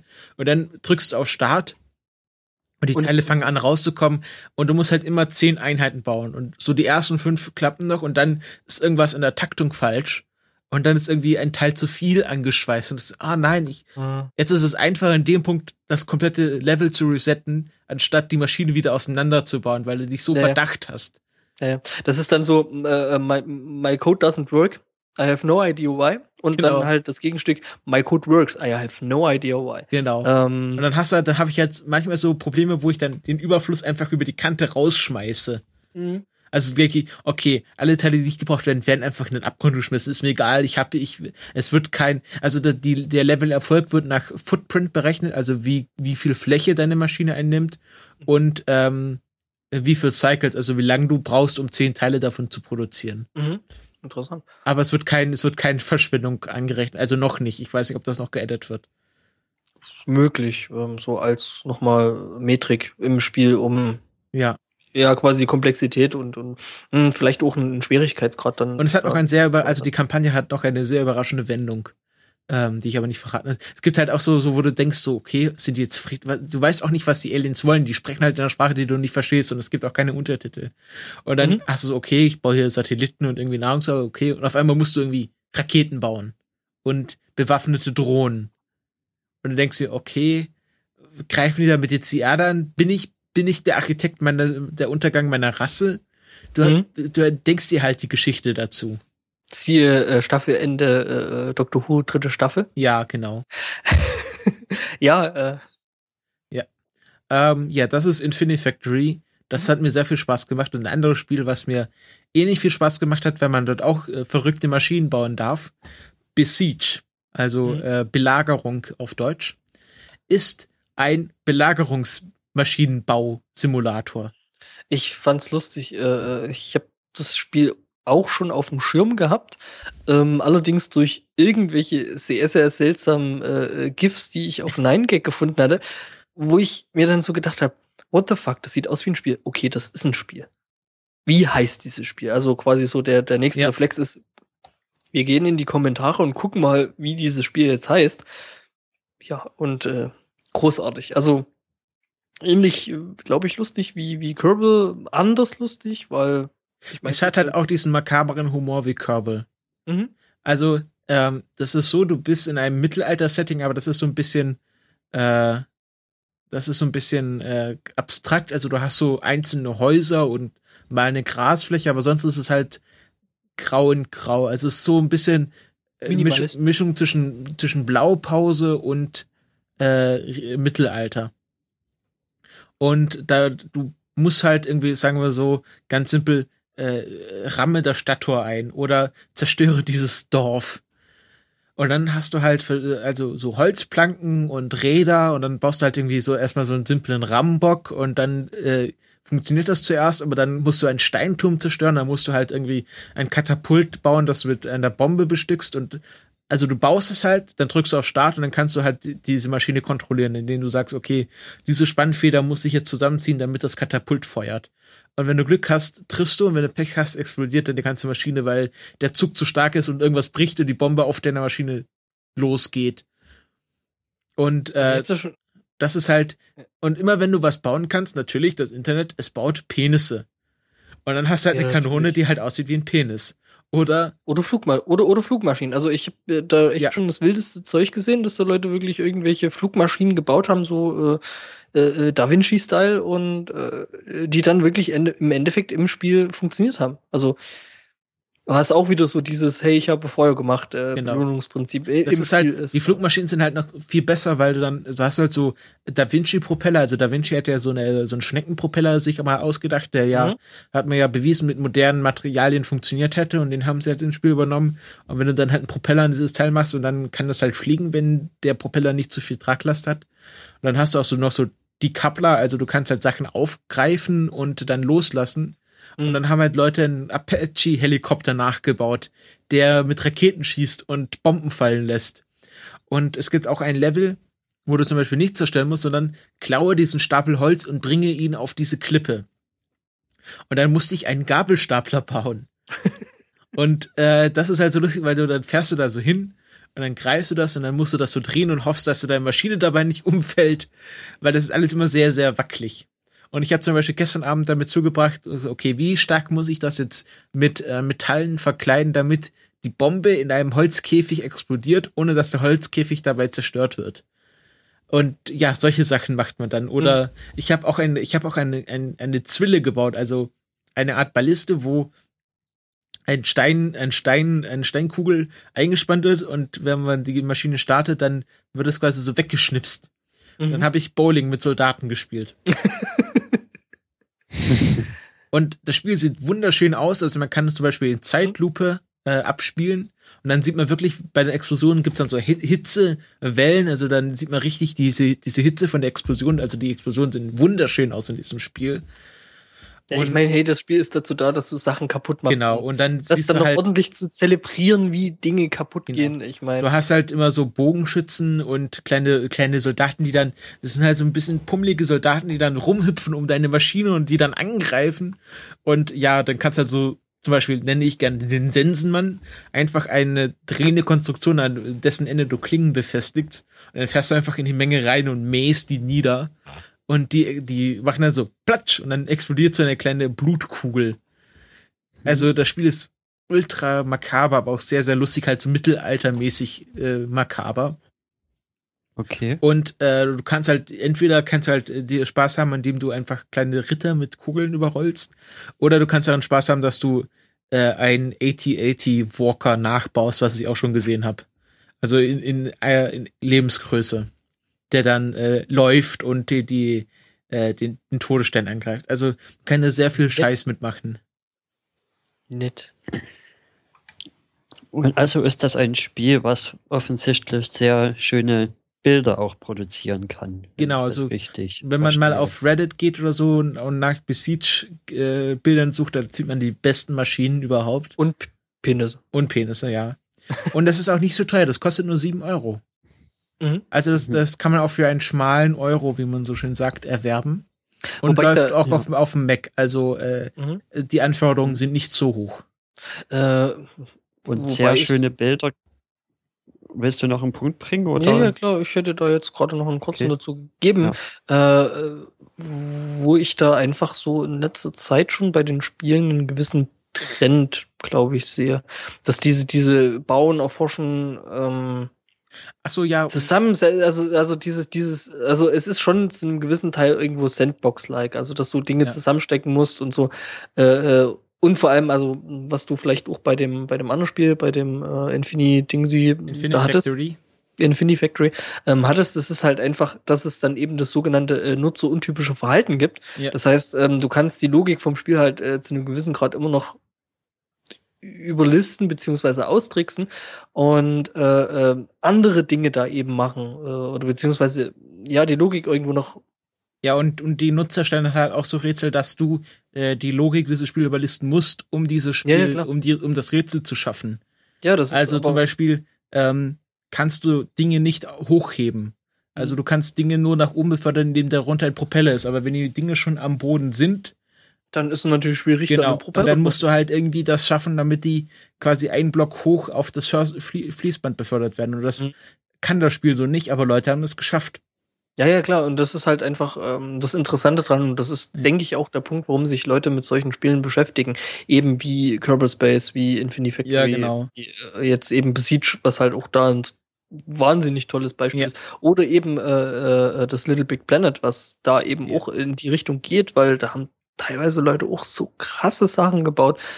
Was noch nettes, mhm. ganz kurz, was nettes Feature von Infinifactor ist, die haben eine direkte GIF-Integration. Also du kannst direkt aus dem Spiel GIFs erstellen. oh, wow. Ist jetzt ganz neu erstellt worden, damit, äh, weil die Leute teilen sich halt gegenseitig ihre ihre Fabrikanlagen und es gibt auch auf Reddit so Wettbewerbe, wer hat den kleinsten Fußabdruck in dem und dem Level. Und es gibt mhm. dann so Monatssieger, also da ist schon richtig Wettbewerb drin. Ja, und ich meine, das ist halt einfach mhm. mal für einen Spielehersteller einfach unglaublich toll, weil. Ich glaube, das macht nur einer. Also der, der Entwickler ist Tektronics und ich glaube, das ist nur ein Typ das ist ein Typ, Hut ab.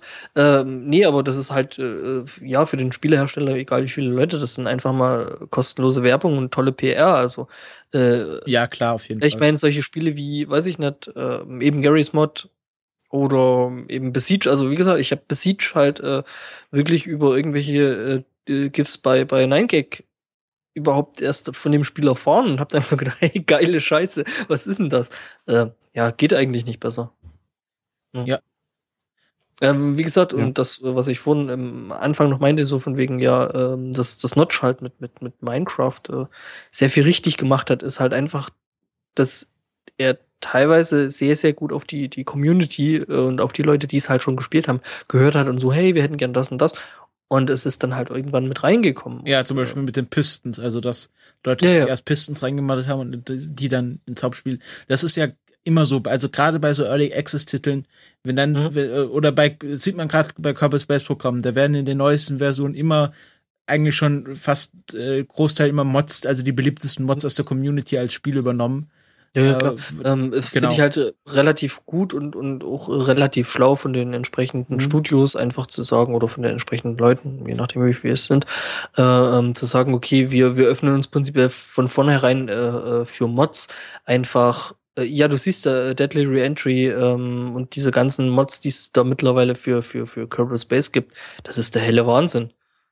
Ja. Mhm. Also, ist prinzipiell gut, du, du hast, baust dir dadurch wieder eine Community auf, wo dann wieder Leute dazu kommen, die halt den anderen Part machen, die dann sagen, okay, hey, mal gucken, was man damit noch machen kann und dann machen wir halt einen Mod raus und ähm, ja, geht eigentlich nicht besser. Und das ist halt auch ähm, das, was Erik äh, ja eingangs auch schon erwähnt hat, so von wegen mit diesem Indie-Sektor, der mittlerweile doch wieder sehr, sehr stark geworden ist. Ich meine, früher war es halt wirklich so, dass äh, Leute Spiele programmiert haben, die in irgendwelchen Kinderzimmern oder in irgendwelchen Schlafzimmern saßen und da ihre Spiele programmiert haben. Und das war auch mal irgendwann Electronic Arts gewesen. Ich meine, die haben auch mal so angefangen.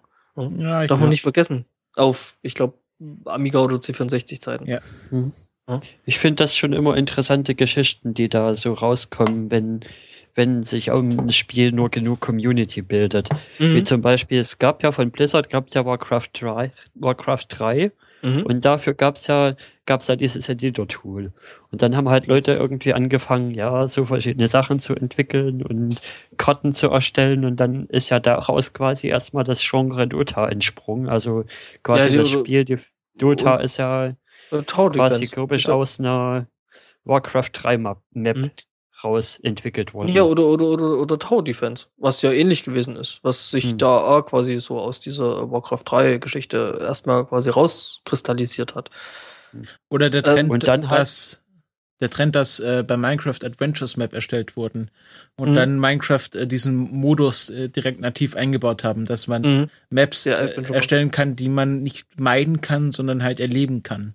Mhm. Also was ähm, so nicht vorgesehen war dann aber halt auch der Zug, dass Blizzard quasi gesehen hat, okay, die Dota, das geht ja so richtig ab, also dann, dann adaptieren wir das mal zurück und entwickeln ein eigenes Spiel auf der Basis und seitdem gibt es Heroes of the Storm. Wobei, ähm, ähm, ja, also Blizzard waren ja da schon ein bisschen late to the party, also ja. weil ich meine, da hat sich dann halt äh, Dota und, und so das ganze Genre schon eigentlich ziemlich erfolgreich äh, etabliert gehabt. Ähm, ich fand es halt von Anfang an relativ interessant, Spiele, die mir die Möglichkeit gehabt haben äh, oder gegeben haben, äh, ähm, das selber Dinge an dem Spiel zu verändern und, und, und eigene Inhalte da reinzubringen. Ich weiß noch, dass ich irgendwann mal mit dem Texteditor da saß und äh, irgendwelche Screentexte von, von Civilization 1 editiert habe, weil ich es halt einfach lustig fand, äh, so quasi mhm. die Ideen, die ich für das Intro, wo dann halt einfach bloß Text angezeigt worden ist, äh, zu ändern und da irgendwelchen Bullshit hinzuschreiben. Oder ähm, ich habe zum Beispiel ähm, die Spiele Descent 1 und 2, die waren halt cool, die hatten halt schon einen, einen Level-Editor, einen äh, äh, der war relativ einfach. Also du hast im Endeffekt eigentlich nur äh, äh, Würfel und Quader aneinander gesetzt, konntest da dann halt Texturen einstellen so und ich habe da echt Stunden und Tage damit zugebracht, irgendwelche Labyrinthe und, und Level zu bauen, die halt dann irgendwie mehr oder weniger cool waren. Und äh, ja, Mhm. ähm, Ja, und in dem, Moment, in dem, Moment- dem, dem Moment, wo du selbst als, als, als Spieler ähm, eigene Inhalte in solche Spiele reinbringen kannst, ist das für mich, finde ich, ein riesengroßer Gewinn. Ich meine, der eine oder andere, also der eine mag es, der andere nicht. Ähm, wenn man sich die krasse Minecraft-Community anguckt, Ja. was da aus, aus diesem relativ einfachen Spielprinzip alles gemacht wurde. Wahrscheinlich ist das auch Ja. ein bisschen so der Trick, dass man, dass man beim Grundspiel so wenig wie möglich Vorannahmen gibt, dass sich so viel drauf entwickeln kann auf das- Meta-Ebenen. die, die, die, die Vorannahme vielleicht nicht mal unbedingt. Was, glaube ich, wichtig ist, ist, ähm, dass du wirklich äh, ähm, die Möglichkeit zum, zum, zum, zum Customizing hast, also zum Modden hast. Ja. Äh, Ich weiß zum Beispiel, ich habe äh, in meinen Early Days äh, als, als, als Grafiker habe ich halt an irgendwelchen Simulationssoftware Dingsies gearbeitet und ich weiß, dass es zum Beispiel für das eine Ding einen sogenannten äh, Blutpatch oder eine Blutmod gab, wo du halt dann im Prinzip äh, dann auf sehr, sehr brutale Art und Weise, also im Spiel bist du eigentlich dafür bestraft worden, wenn du irgendwelche Passanten umgefahren hast. Und äh, ähm, das haben Leute dann halt wirklich bis zum völligen Exzess ausge, äh, ausgebaut und haben umgebaut und äh, das du dann halt wirklich Blut gespritzt und das war wie ein Splatterfilm. Natürlich nicht, dass ich das befürworten würde, irgendwelche Passanten umzufahren, aber äh, ja, und die, die Leute hatten deswegen eben so massiv Spaß an dem Spiel, weil die eben Mhm. die Möglichkeit hatten, das Spiel für sich zu, äh, zu verändern. Und ähm, es war zum Beispiel re relativ lustig, dass sich dann Leute wirklich hingesetzt haben und ähm, in dem Spiel angefangen haben, selber Grafikassets und, und Modelle zu erweitern, die dann quasi zu uns rübergeschoben haben, äh, dass wir die dann quasi ins normale Package einbauen. Also jetzt nicht das Blutspritzen, sondern zum Beispiel, was ist, was ich, irgendwelche Häuser oder Straßen oder was weiß ich. Der eine hat eine Laterne gebaut, die halt besser aussah wie die, die, die in dem Spiel gewesen ist. Und äh, Ja. ja, und ja gut, damals hat halt irgendwie die Möglichkeit gefehlt, sowas ordentlich einzubasteln. Ähm, ja. Und in, ja, und in Minecraft gibt's halt hier die verschiedensten Sachen, die sich da entwickelt haben. Von, von Hunger Games Sachen über wir suchen, wir nehmen uns einen Server und bauen einfach irgendwas zusammen, wie zum Beispiel, wir bauen einfach mal Stormwind nach, deta- detailgetreu wie möglich und haben sich die verschiedensten Dinge entwickelt. Das finde ich Ja, schon, oder- oder- finde ich schon oder halt- interessant.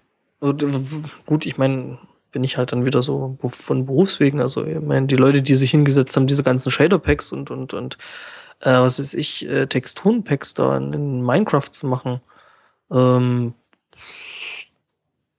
weiß ich nicht. Also, das ist teilweise echt Wahnsinn. Das ist teilweise sehr, sehr gute Arbeit. Ich meine, ähm, äh, ähm, ja, das eben noch aus dieser, ja, doch ziemlich beschränkten und, und teilweise ziemlich üblen Engine, die da unter Minecraft so Mhm. tickt, so, so tickt, äh, dann quasi rauszuholen mit Algorithmen und mit, was weiß ich, Shadern und weiß der Teufel nicht was. Äh, ich meine, Minecraft mit irgendwelchen Mods kann echt saugut aussehen. Also, Ja, also gibt Ja. ja. diesen Unrealistic äh, Shaders Mod oder wie er heißt. Und wenn du da äh, einen leistungsstarken PC hast, dann äh, dann kannst du da schon äh, cinematisch äh, was machen. Also es gibt ja, ja Leute, meine, die sich, die sich für 3000 Euro einen PC kaufen, nur damit sie Minecraft spielen können. Ja, gut, das liegt aber auch daran, dass Minecraft halt teilweise ziemlich lahm ist, was wieder an Java liegt, äh, was da halt unten, drun, drun, unten drunter rumtickt. Äh, ähm, Aber ich meine, auf der anderen Seite guckt ihr, guckt ihr zum Beispiel Skyrim an. Skyrim ist jetzt auch nicht mehr unbedingt das modernste Spiel. Es gibt immer noch äh, Extreme, die diese HD-Shader-Mod-Zeug entwickeln, wo du halt dann, dann Ich habe ich hab, Skyrim anguckst und, und dir dann so denkst, wow. Skyrim ist doch ist immer noch aktuell, das wundert mich. Also ich lese immer wieder so, ja, die haben jetzt das und das gemacht oder äh, irgendwie den Sp Nee, Spiel es, gibt, es, es, es, es gibt ja, es gibt ja jetzt äh, das, das, ähm, die, die Online-Version davon. Nein, nein, aber Skyrim an sich, Aber Skyrim- also Skyrim nicht, nicht meinst du? The Elder Scroll Online. Ja, ja, genau. Elder Scroll ist ja, ist ja ein Reinfall, Elder Scroll Online. Das haben sie jetzt Free-to-Play gemacht, weil sie es nicht irgendwie hingekriegt haben. haben. Ja, das haben sie halt einfach nicht losgekriegt. Ja, genau. Aber Skyrim war halt gut und man kann jetzt ja auch Drachen reiten und äh, heiraten und Haus bauen und solche Sachen. Ja, aber was, was halt am Anfang auch alles Mods gewesen sind. ne? dass man Ähm, das konnte. Habt ihr davon gehört, äh, dass äh, sie jetzt bei Reddit ein äh, Civ 5 Match mit 42 Parteien gestartet haben? Ja, das fand ich sehr, sehr Und nur, interessant. nur Bots. Du hast das bestimmt auch bei den, bei den, bei den Raketenbunden gehört, gell? Nee, ich hab's in, bei Kotaku gelesen. Ja, okay. Nee, ich Äh. hatte es ja irgendwie über Raketenbohnen Mhm. irgendwas. ja, Ähm, die habe ich letzter Zeit sträflich vernachlässigt. Ich will immer die Morning Show sehen, aber dann verschlafe ich es trotzdem immer. Oder habe ja, keine das- Zeit. Du, du bist der typische Student, ne? Äh, Ja, aber ja, wenn die nee, Morning eigentlich Show- nicht. Morning Show läuft, dann bin ich schon aus dem Haus und ähm, Ja, die letzten zwei Tage konnte ich halt nicht, weil ich äh, keine Zeit hatte. Das ist so, das ist immer das Dilemma. Entweder ich muss Mhm. früh aufstehen, weil ich weg muss, oder ich schlaf lang. kann ich verstehen. Ich würde mich dann wahrscheinlich auch eher, wenn ich nicht aus dem Haus muss, dann für lange Schlafen Mhm. ent entscheiden. Auf jeden Äh, Fall, also dieses äh, C5-Match haben sie halt äh, die Welt, äh, also so eine Map, wo die Welt in so einem großen Maßstab nachgebaut wurde und hat, haben halt die ganzen ähm, Länder realistisch verteilt, haben auch mit Mods Länder, also Kulturen eingebaut, die es nicht so gibt, so dass quasi realistisch alle Länder besetzt wurden und dann haben sie halt Bots äh, quasi auf diese auf alle Länder angesetzt und jetzt spielen die halt gegeneinander. Und die haben, glaube ich, sogar noch die Bots so gewisse Eigenschaftsprofile bekommen. Ne? Es gibt es gibt zum Beispiel keinen Kultursieg, also man muss über Vernichtung Ja, ja. Also es gehen. muss wirklich äh, auf, also das ganze Ding ist auf, auf Kampf ausgerichtet. Was aber auch wieder so ein Ding ist, ist halt auch wieder äh, User-Generated Content. Also Ja. die Leute haben halt einfach Spaß dran auszuprobieren, was sie mit den Werkzeugen, die sie äh, bekommen, machen können. Wisst ihr, warum Gandhi in C5 so aggressiv ist? Also es ist immer der Witz, dass Gandhi ja immer der Erste ist, der Leute mit Nuklearwaffen angreift und immer sehr schnell dabei ist. Ich bin seit Civ 2, glaube ich, raus. Also- Äh, keine Ahnung. Also es gibt, es gibt so den Running Gag, dass Gandhi der aggressivste, manchmal der aggressivste Spieler ist. Und das ist so, weil sie Gandhi das Friedlichkeitslevel auf maximale Stufe gelegt haben. Oder das, Und der will halt Frieden haben. nee, das aggressiv, das Aggressivlevel haben sie quasi auf null gelegt. Und das, das ist bei, bei den Spielern immer so fluktuierend, also dass es immer so unterschiedlich aggressive Nationen gibt. Und bei Gandhi ist es manchmal so, dass er so nicht aggressiv ist, dass die Skala quasi rumspringt und auf maximal aggressiv, quasi von unten nach oben wieder hochspringt durch einen Bug. Und dadurch ist. Gandhi so aggressiv. Und ich glaube, das war in den ersten Spielen so und jetzt lassen sie es halt als Running Gag drin. Als Running, ja. Dass Gandhi Ja, ich- einen immer mit Nuklearwaffen immer sofort Ja, man sollte, man sollte halt unbedingt schauen, dass man seine, seine, seine Variablen ordentlich sauber kriegt und äh, die ordentlich zugewiesen kriegt. Äh, sonst passiert eben solche Sachen. Ähm, Okay. Ja. Ich möchte mal kurz eine Überleitung anbringen. Und zwar, dass wir ja jetzt relativ viele, ich würde es mal Kuschelthemen nennen, hat, hatten. Also relativ viele Themen, wo wir begeistert waren, wo wir Klee geschüttet haben. Und jetzt möchte ich so sacht mal zu einem Thema ab hinleiten, was, was etwas lauter werden könnte. Und zwar ist mir auf Pro7 etwas aufgefallen. Pro7 scheint jetzt auf die etwas mehr auf die Superheldenspur zu gehen. Das heißt, das heißt, sie haben, sie haben Gotham, haben sie aktuell laufen und sie haben The Flash laufen. Und jetzt, Christopher, bitte du. Also, muss ich kurz erklären, worum es geht. Also, ähm, DC ist gerade in der großen Serienoffensive. Also sie hauen sehr viele Serien mit The Flash, also dem schnellsten Menschen der Welt, Arrow, dem einem, einem quasi Bogenschütz-Superhelden und ein Prequel von äh, Batman, das heißt Gotham, wo äh, quasi die Stadt der Hauptcharakter ist, bevor Batman ähm, bevor Batman äh, quasi Batman wird. Also Bruce Wayne ist dort noch ein kleines Kind und es fängt halt an mit der Ermordung von den, seinen Eltern und springt dann halt nicht wie bei den anderen Filmen sofort äh, dahin, wo er jetzt quasi Batman wird, sondern erzählt halt die Geschichte von dort an. Und Das erzählt quasi die Geschichte von Jim Gordon und davon, wie genau, wie Jim die Stadt Gordon und, und der Pinguin, äh, als er noch ein, ein kleiner Handlanger war und ja, den ganzen äh, wie er also- sich so langsam schon quasi während der ersten Staffel, also ich will jetzt nichts spoilern, aber er, genau, dann er wird schon langsam wichtiger Genau, genau, aus genau. seinem Schatten heraus. Und äh, ProSieben hat sich jetzt die deutschen Rechte für The Flash und Gotham gesichert, was ja erstmal ganz gut ist, dass sie sich, äh, dass sie erkannt haben, dass die Serien gut sind und die nach Deutschland wollen. Will ich gar nichts dazu sagen. Aber The Flash und Arrow spielen im gleichen Universum. Und in der dritten Staffel, also äh, in der dritten Staffel von Arrow und in der ersten Staffel von Flash gibt es auch immer wieder Tie-ins, also dass sie haben äh, gerade eine Crossover-Folge, wo die erste Folge in äh, bei Arrow bei ähm, bei Flash spielt, also dass Arrow und sein Team The Flash in seiner Serie besuchen und äh, die zweite Staffel geht dann weiter bei Arrow wo The Flash nach äh, Starling City, also der Stadt von Arrow, kommt und ihm dort hilft. Aber ich sehe das richtig, dass Arrow schon länger läuft als The Flash, oder? Genau. Und halt Arrow ist Arrow quasi die, die erste Staffel Arrow gleichzeitig kam mit der, äh, die erste Staffel Flash gleichzeitig kam mit der dritten Staffel Arrow. Genau. Und das Problem ist jetzt, dass Arrow auf Vox läuft.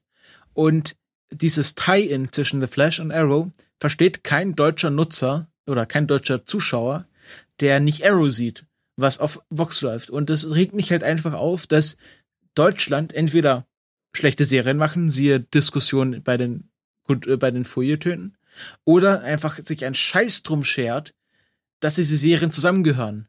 Und einfach sagen, ah, The Flash irgendwie, ah, Superhelden, ja, kaufen wir. Aber sich nicht drum schert, dass Arrow und The Flash zusammengehören.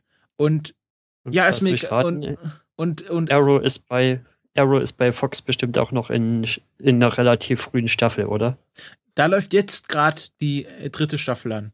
Also Arrow hinkt ja um ein paar Folgen The Flash hinterher und ähm, und äh, die gehören zwar zum gleichen Konzern, aber dann hätten sie sagen können, ja komm, The Flash gehört zu Arrow, können wir vielleicht timen?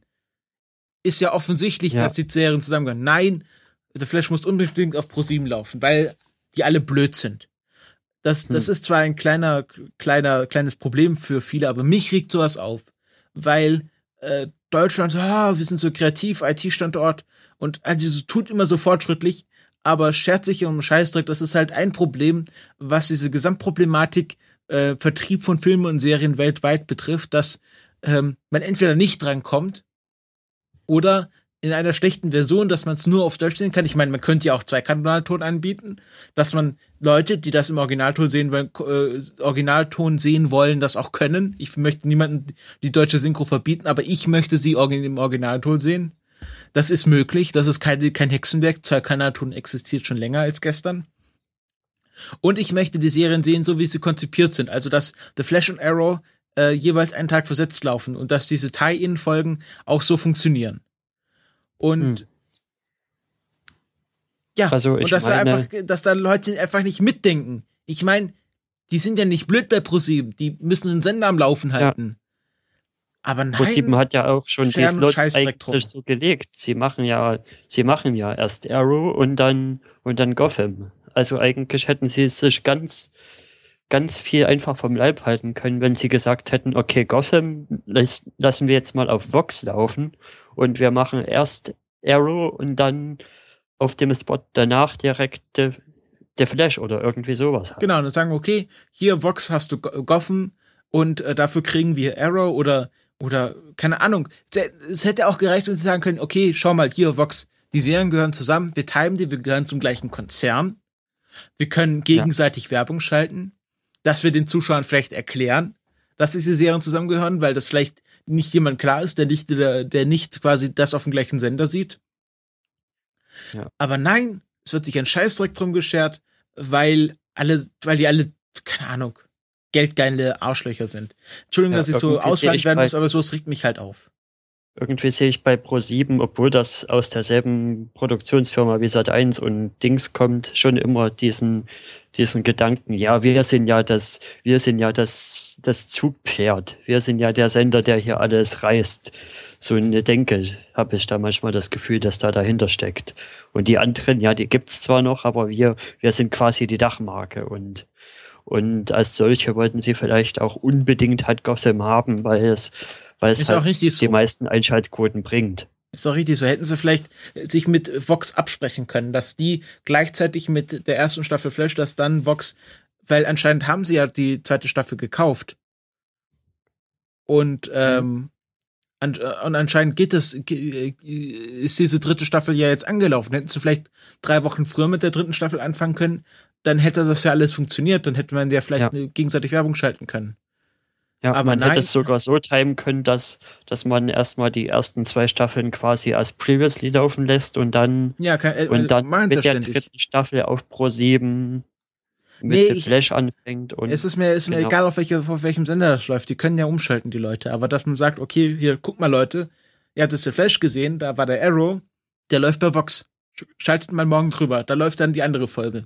Hätten wir ja machen können. Machen sie auch sonst, es kommt ja sonst auch Werbung von, von den anderen Sendern von dieser Pro7 Sat1 Media Group. Es, es ist ja alles möglich, aber es interessiert halt nur niemanden. Weil diese, diese Serienland Deutschland nicht existiert. Wir sind halt, wir sind halt, wir sind halt ein, ein digitales dritte Weltland. Äh, was heißt digitales äh, dritte Weltland? Also ich meine, Ja, das generell. Problem, das Problem, Problem in, in, in, deutschen Medien, speziell im Fernsehen, ist halt einfach, äh, ja, dass da äh, es, ist, äh, es wird dann irgendwie probiert, auf irgendwelche Bandwagons aufzuspringen mit irgendwelchen Serien. Siehe, ähm, ich erinnere da bloß mal an den kläglichen äh, Versuch, IT-Crowd zu klonen. Und äh, äh, wie hieß das? Also die haben wirklich eine 1 zu 1 Kopie von äh, The IT Crowd, also was eine BBC-Serie gewesen ist. Ja, ich kenne den IT-Crowd. Äh, ja, und äh, was zumindest die ersten Staffeln eine ziemlich geile Serie gewesen ist. Und ähm, das wurde wirklich von Pro7 versucht zu klonen und äh, die haben es halt wirklich schon in den ersten, in der ersten Episode so richtig verbockt, weil sie halt einfach äh, äh, Jokes eins zu eins versucht haben zu übersetzen und das überhaupt nicht funktioniert hat, weil äh, ja, es war halt einfach nicht lustig und und äh, ja, scheiß drauf, dann zeigt uns doch direkt das Original, weil das Original, wie gesagt, gut gewesen ist. Ähm, ist sie haben halt es dann noch ein nochmal probiert, probiert, dann noch eine, eine synchronisierte Version zu bringen, wo auch viele Jokes verloren gegangen sind. Und ich meine, gut, das kannst du im deutschsprachigen Fernsehen natürlich dann äh, auch nicht bringen, dass du eben in O-Ton bringst. Also, ja, aber Zweikanalton, hallo. Ja, eben, ich meine, we have the technology. Also sie, sie hätten es wirklich machen können und, und haben es halt äh, massiv verbockt. Und, ähm, und da dann aber zu sagen, okay, wir drehen denselben Scheiß nochmal nach mit eigenen Schauspielern und, und, und, und übernehmen quasi das komplette Sendungskonzept inklusive Dialoge eins zu eins. Äh, what the fuck? Ich Ähm, meine, bei Stromberg hat's ja funktioniert, aber auch nur, weil da kreative Köpfe hinterstanden, die sich was eigenes ausgedacht haben.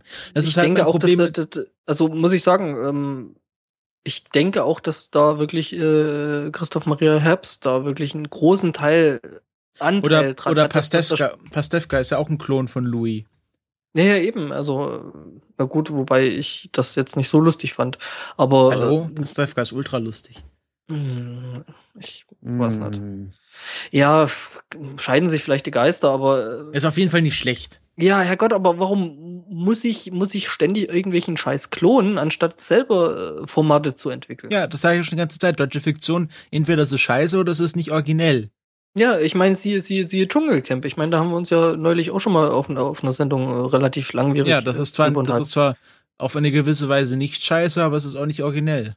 Es ist nicht originell, weil es halt auch bloß ein Klon ist. Oder wer wird Millionär oder, oder, oder Big Brother oder, oder wie die ganzen Formate heißen. Ich meine, Herrgott, dann setzt euch doch mal hin und habt endlich mal Mut und macht selber Zeug. Okay, ganz kurz, ich muss Ja, aber ich meine, ja.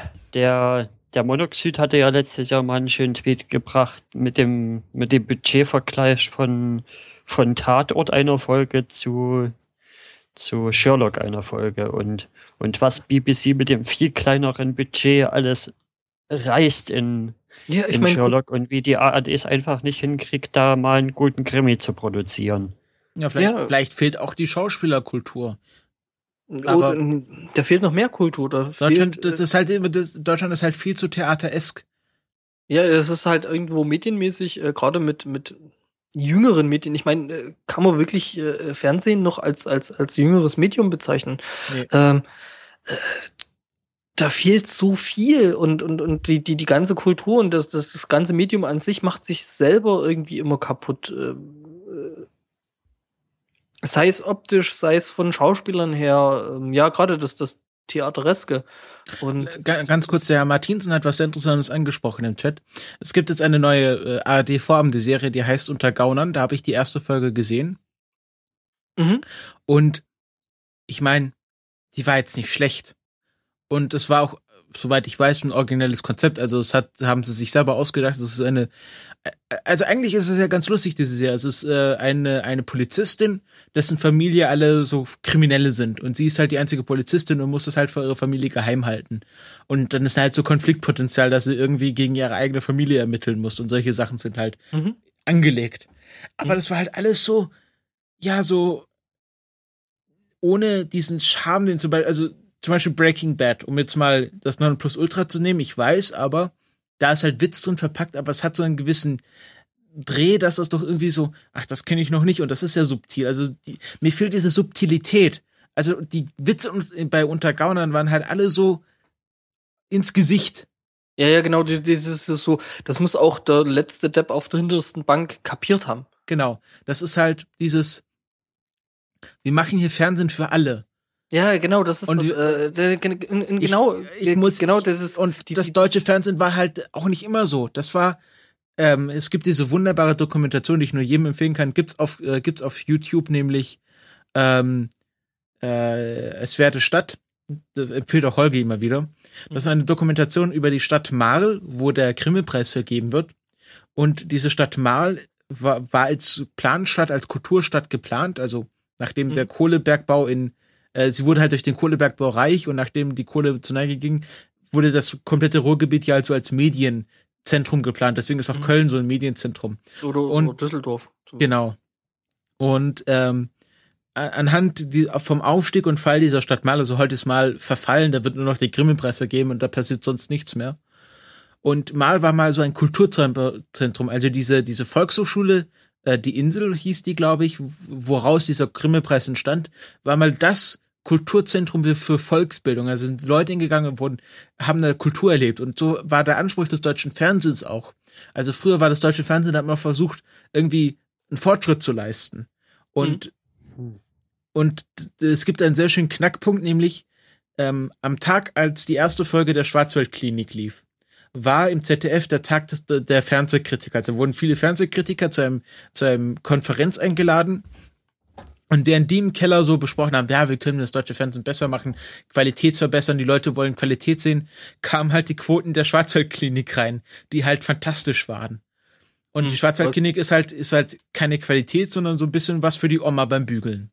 Ja, genau. Und, Und d- dann hat man gesehen, Schwarzwaldklinik kam äh, in aller Freundschaft, dann kam um Himmels Willen, Traumschiff, das ist alles dieser gleiche Schmuh. äh, mhm. Und jetzt wird nur noch Fernsehen für die Oma fürs Bügeln gemacht oder irgendwie, keine Ahnung, für den Herrn Martinsen zum Kaffee. Ohne das jetzt abwerten zu meinen, aber es ist halt nichts Originelles. Und die ganze Entwicklung findet halt jetzt nicht mehr in Deutschland statt. Das ist so schade. Denn ja, es gibt das ja ist halt einfach es schade, gibt- weil- gute Schauspieler. Ich habe erst den letzten Tatort gesehen mit Armin Rohde, der war toll. Aber die sind halt irgendwie nicht da, nicht präsent. ja, die sind halt zu Ja, selten. ich also so das- es.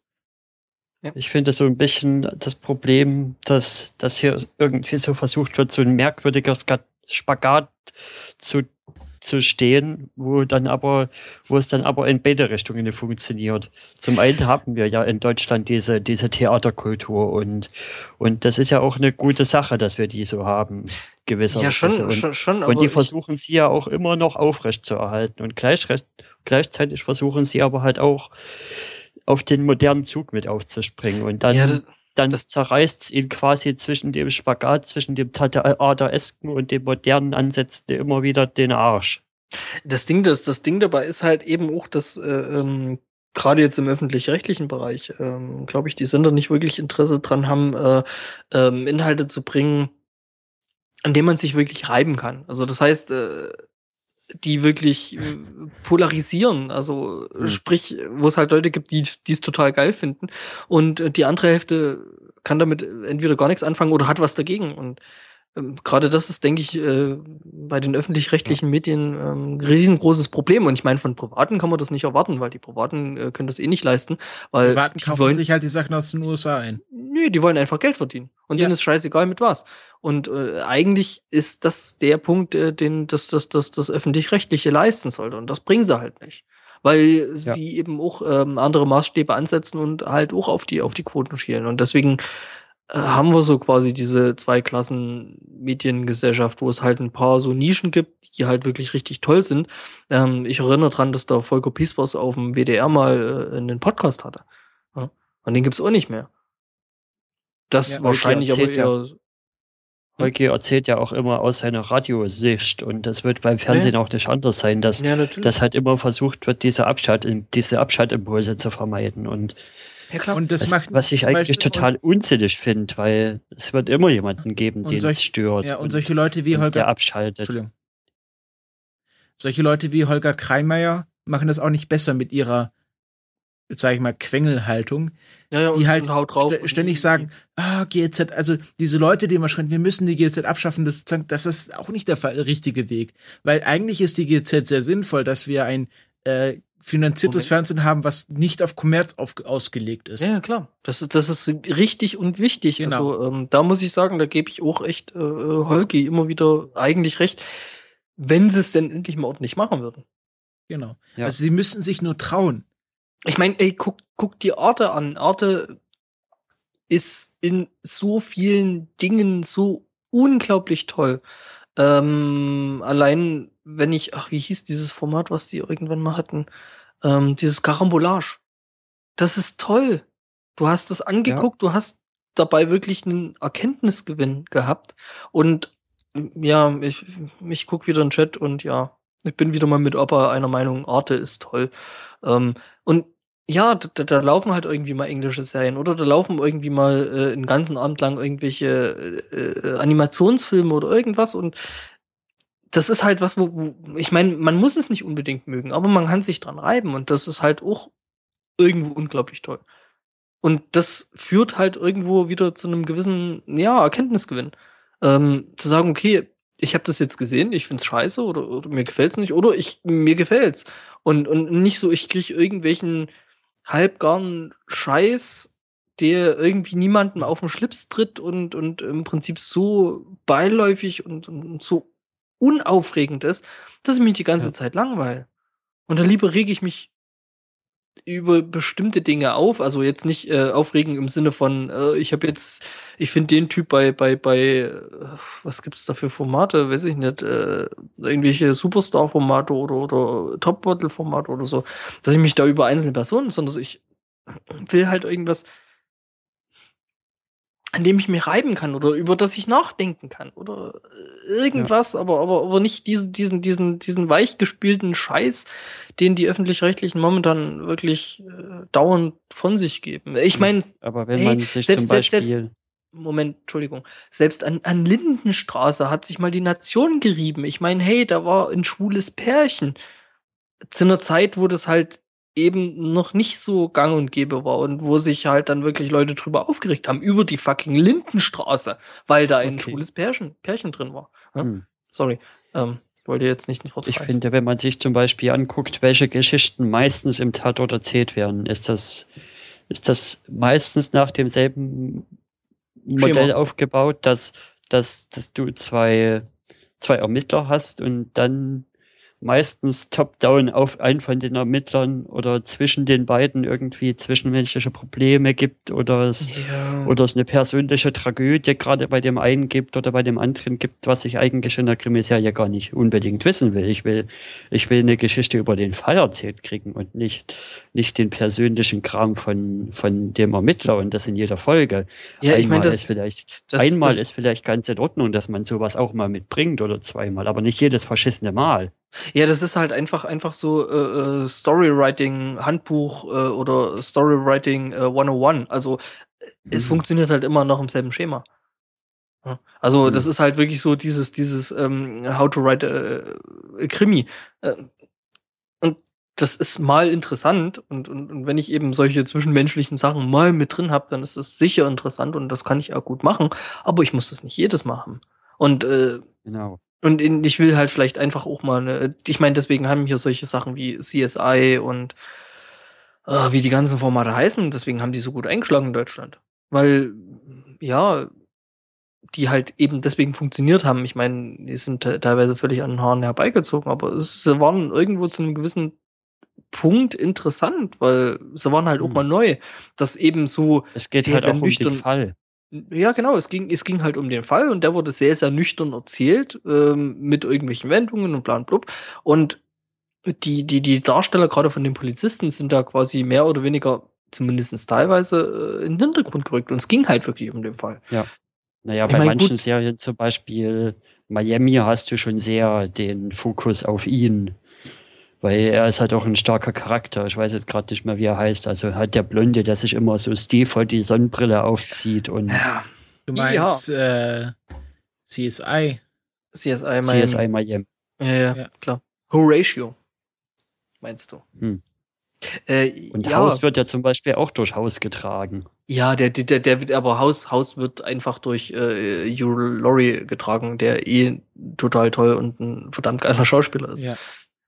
Ich meine, gerade die Sachen, die er auch mit Stephen Fry gemacht hat, sind halt echt saukomisch und ist halt wieder dieser typische englische Humor, der aber auch, äh, wo, ja, wo du halt sagen musst, okay, hey, es ist englischer Humor und es ist toll und ähm, was halt auch irgendwie in guter Tradition ist, Monty Python und, und, und, und ich meine, Doctor Who, ich weiß nicht, ob es vielleicht auch dran liegt, äh, dieses, dieses Englische, dass es halt für uns auch rein von der Sozialisierung und, und, und weil wir sind halt deutsches Wesen und ich meine, wir sind halt in dem Land aufgewachsen und deswegen Deutschen Wesen dies- soll die Welt genesen. ja, genau. Und, und äh, dass das Britische für uns einfach nicht alltäglich ist.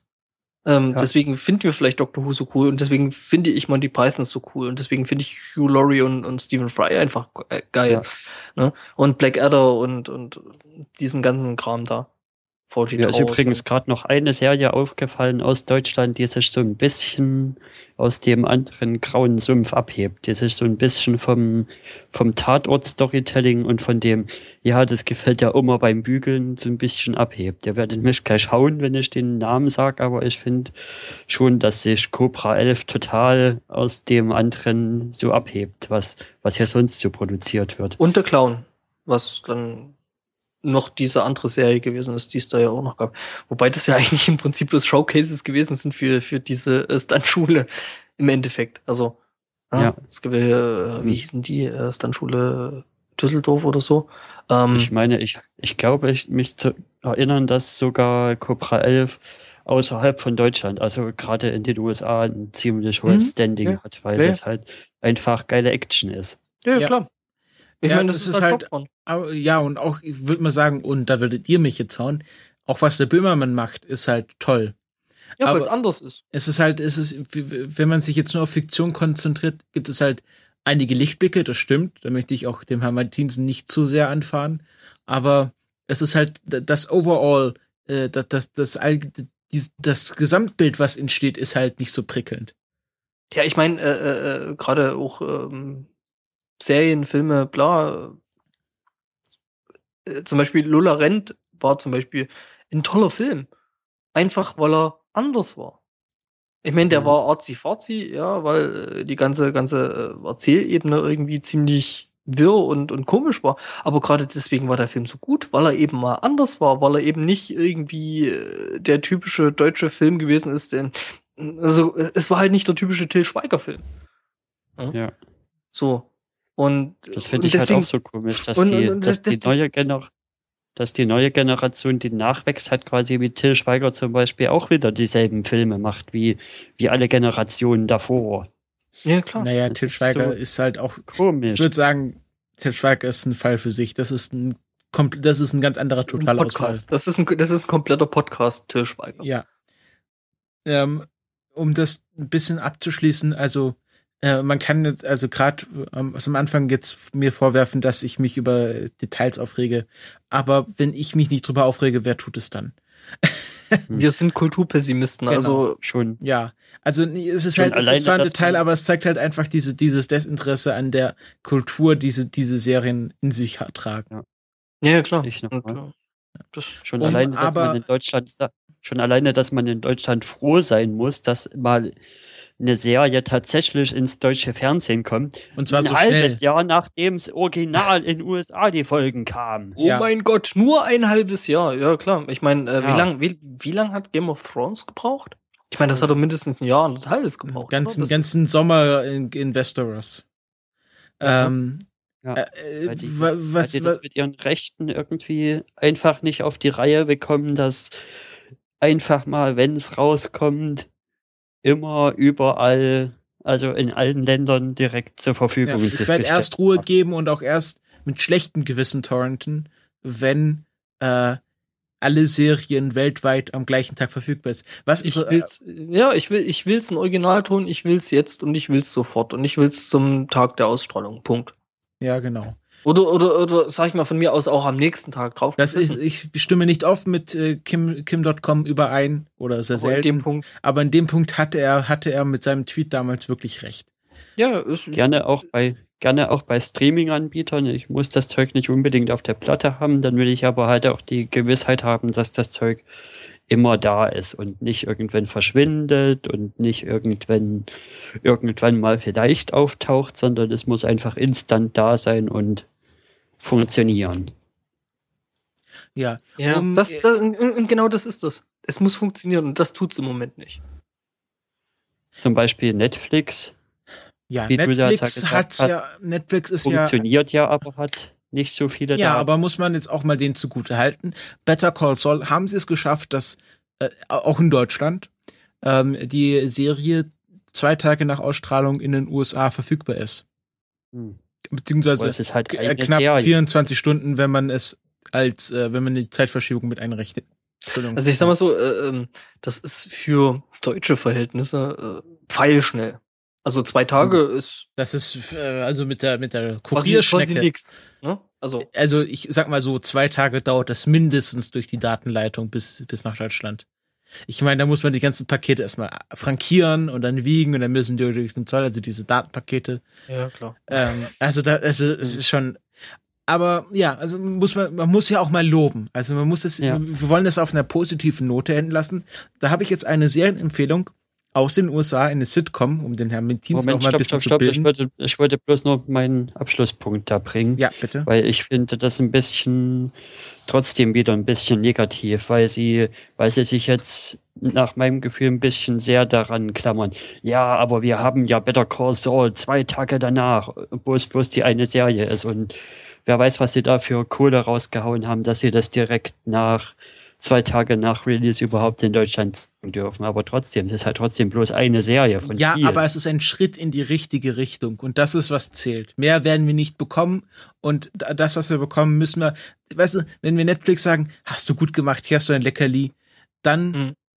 ist das, dann, dann merken die, das wollen die Leute und das haben sie anscheinend gemerkt, sie versuchen es ja auch und da, dann, Mhm.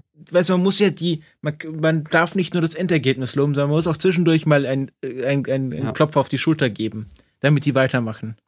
Hm.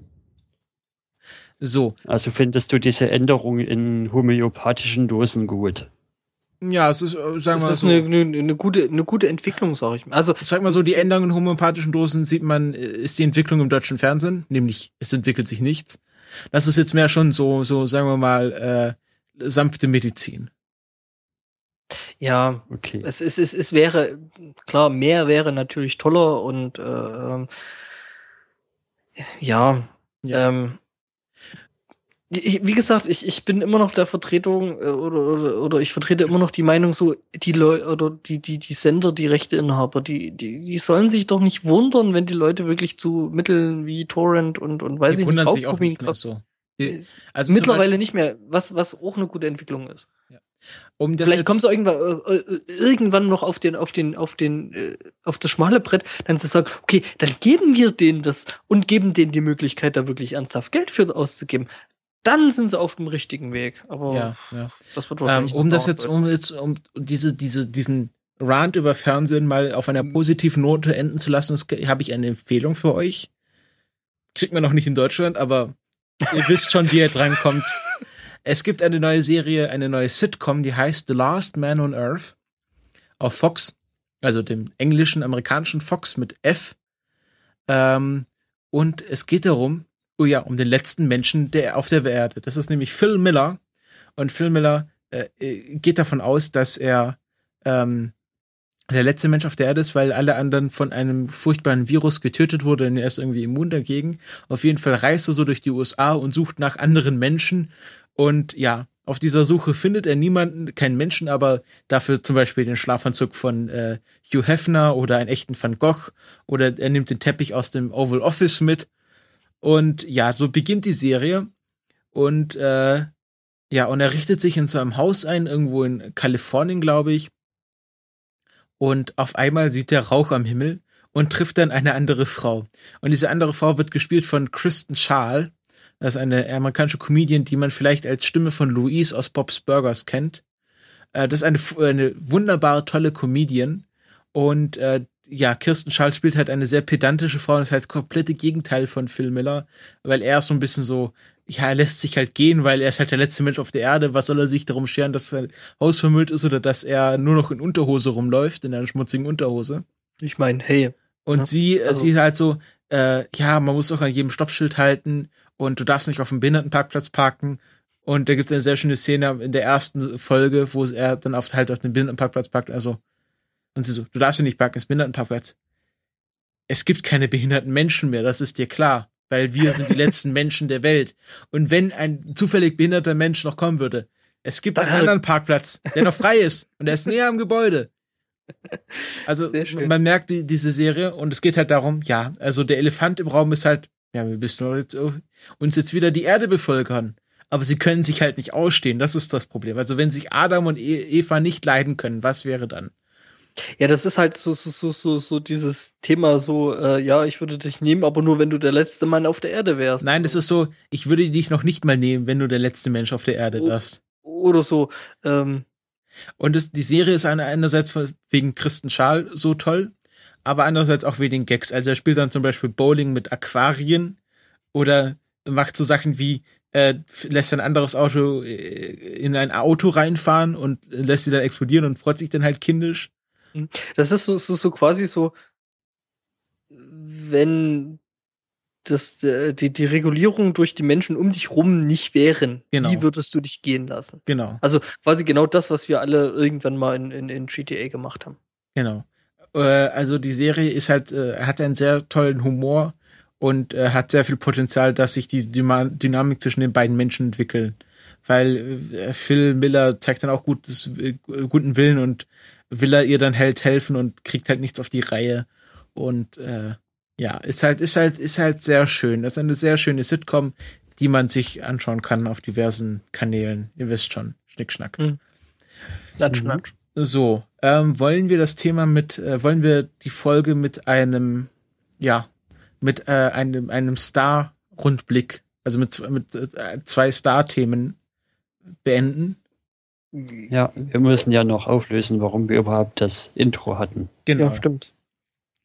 Also, äh, es ist jemand gestorben, der für viele Nerds und auch wahrscheinlich für viele Menschen außerhalb des Nerd-Spektrums extrem prägend war.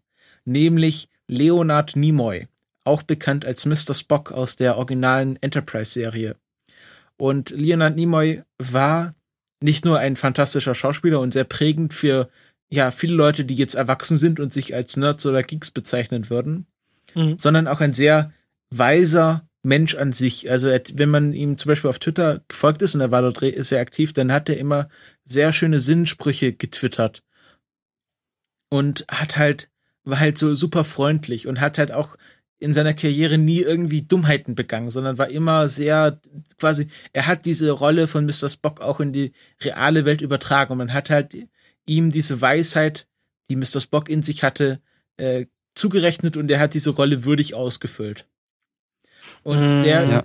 ist, Moment, ja, ich würde es nicht Weisheit nennen, aber ähm, gerade dieses, ähm, ja, die Logik. die, die, die, die Logik, die sogenannte, äh, was sich ja ähm, bei auch doch sehr vielen Podcast-Kollegen ähm, diesem sogenannten kritisch-wissenschaftlichen Denken, was Genau. im Prinzip äh, Grundlogik äh, ist, ähm, widerspiegelt oder, oder niederschlägt. Ähm, ja. Und ähm, ja, er hatte halt, er hatte eine Lungenerkrankung, also war schon länger krank und wurde dann ins Krankenhaus eingeliefert und ist äh, dann infolge dieser Lungenerkrankung äh, gestorben, ist äh, friedlich eingeschlafen, also hat nicht mehr gelitten am Ende.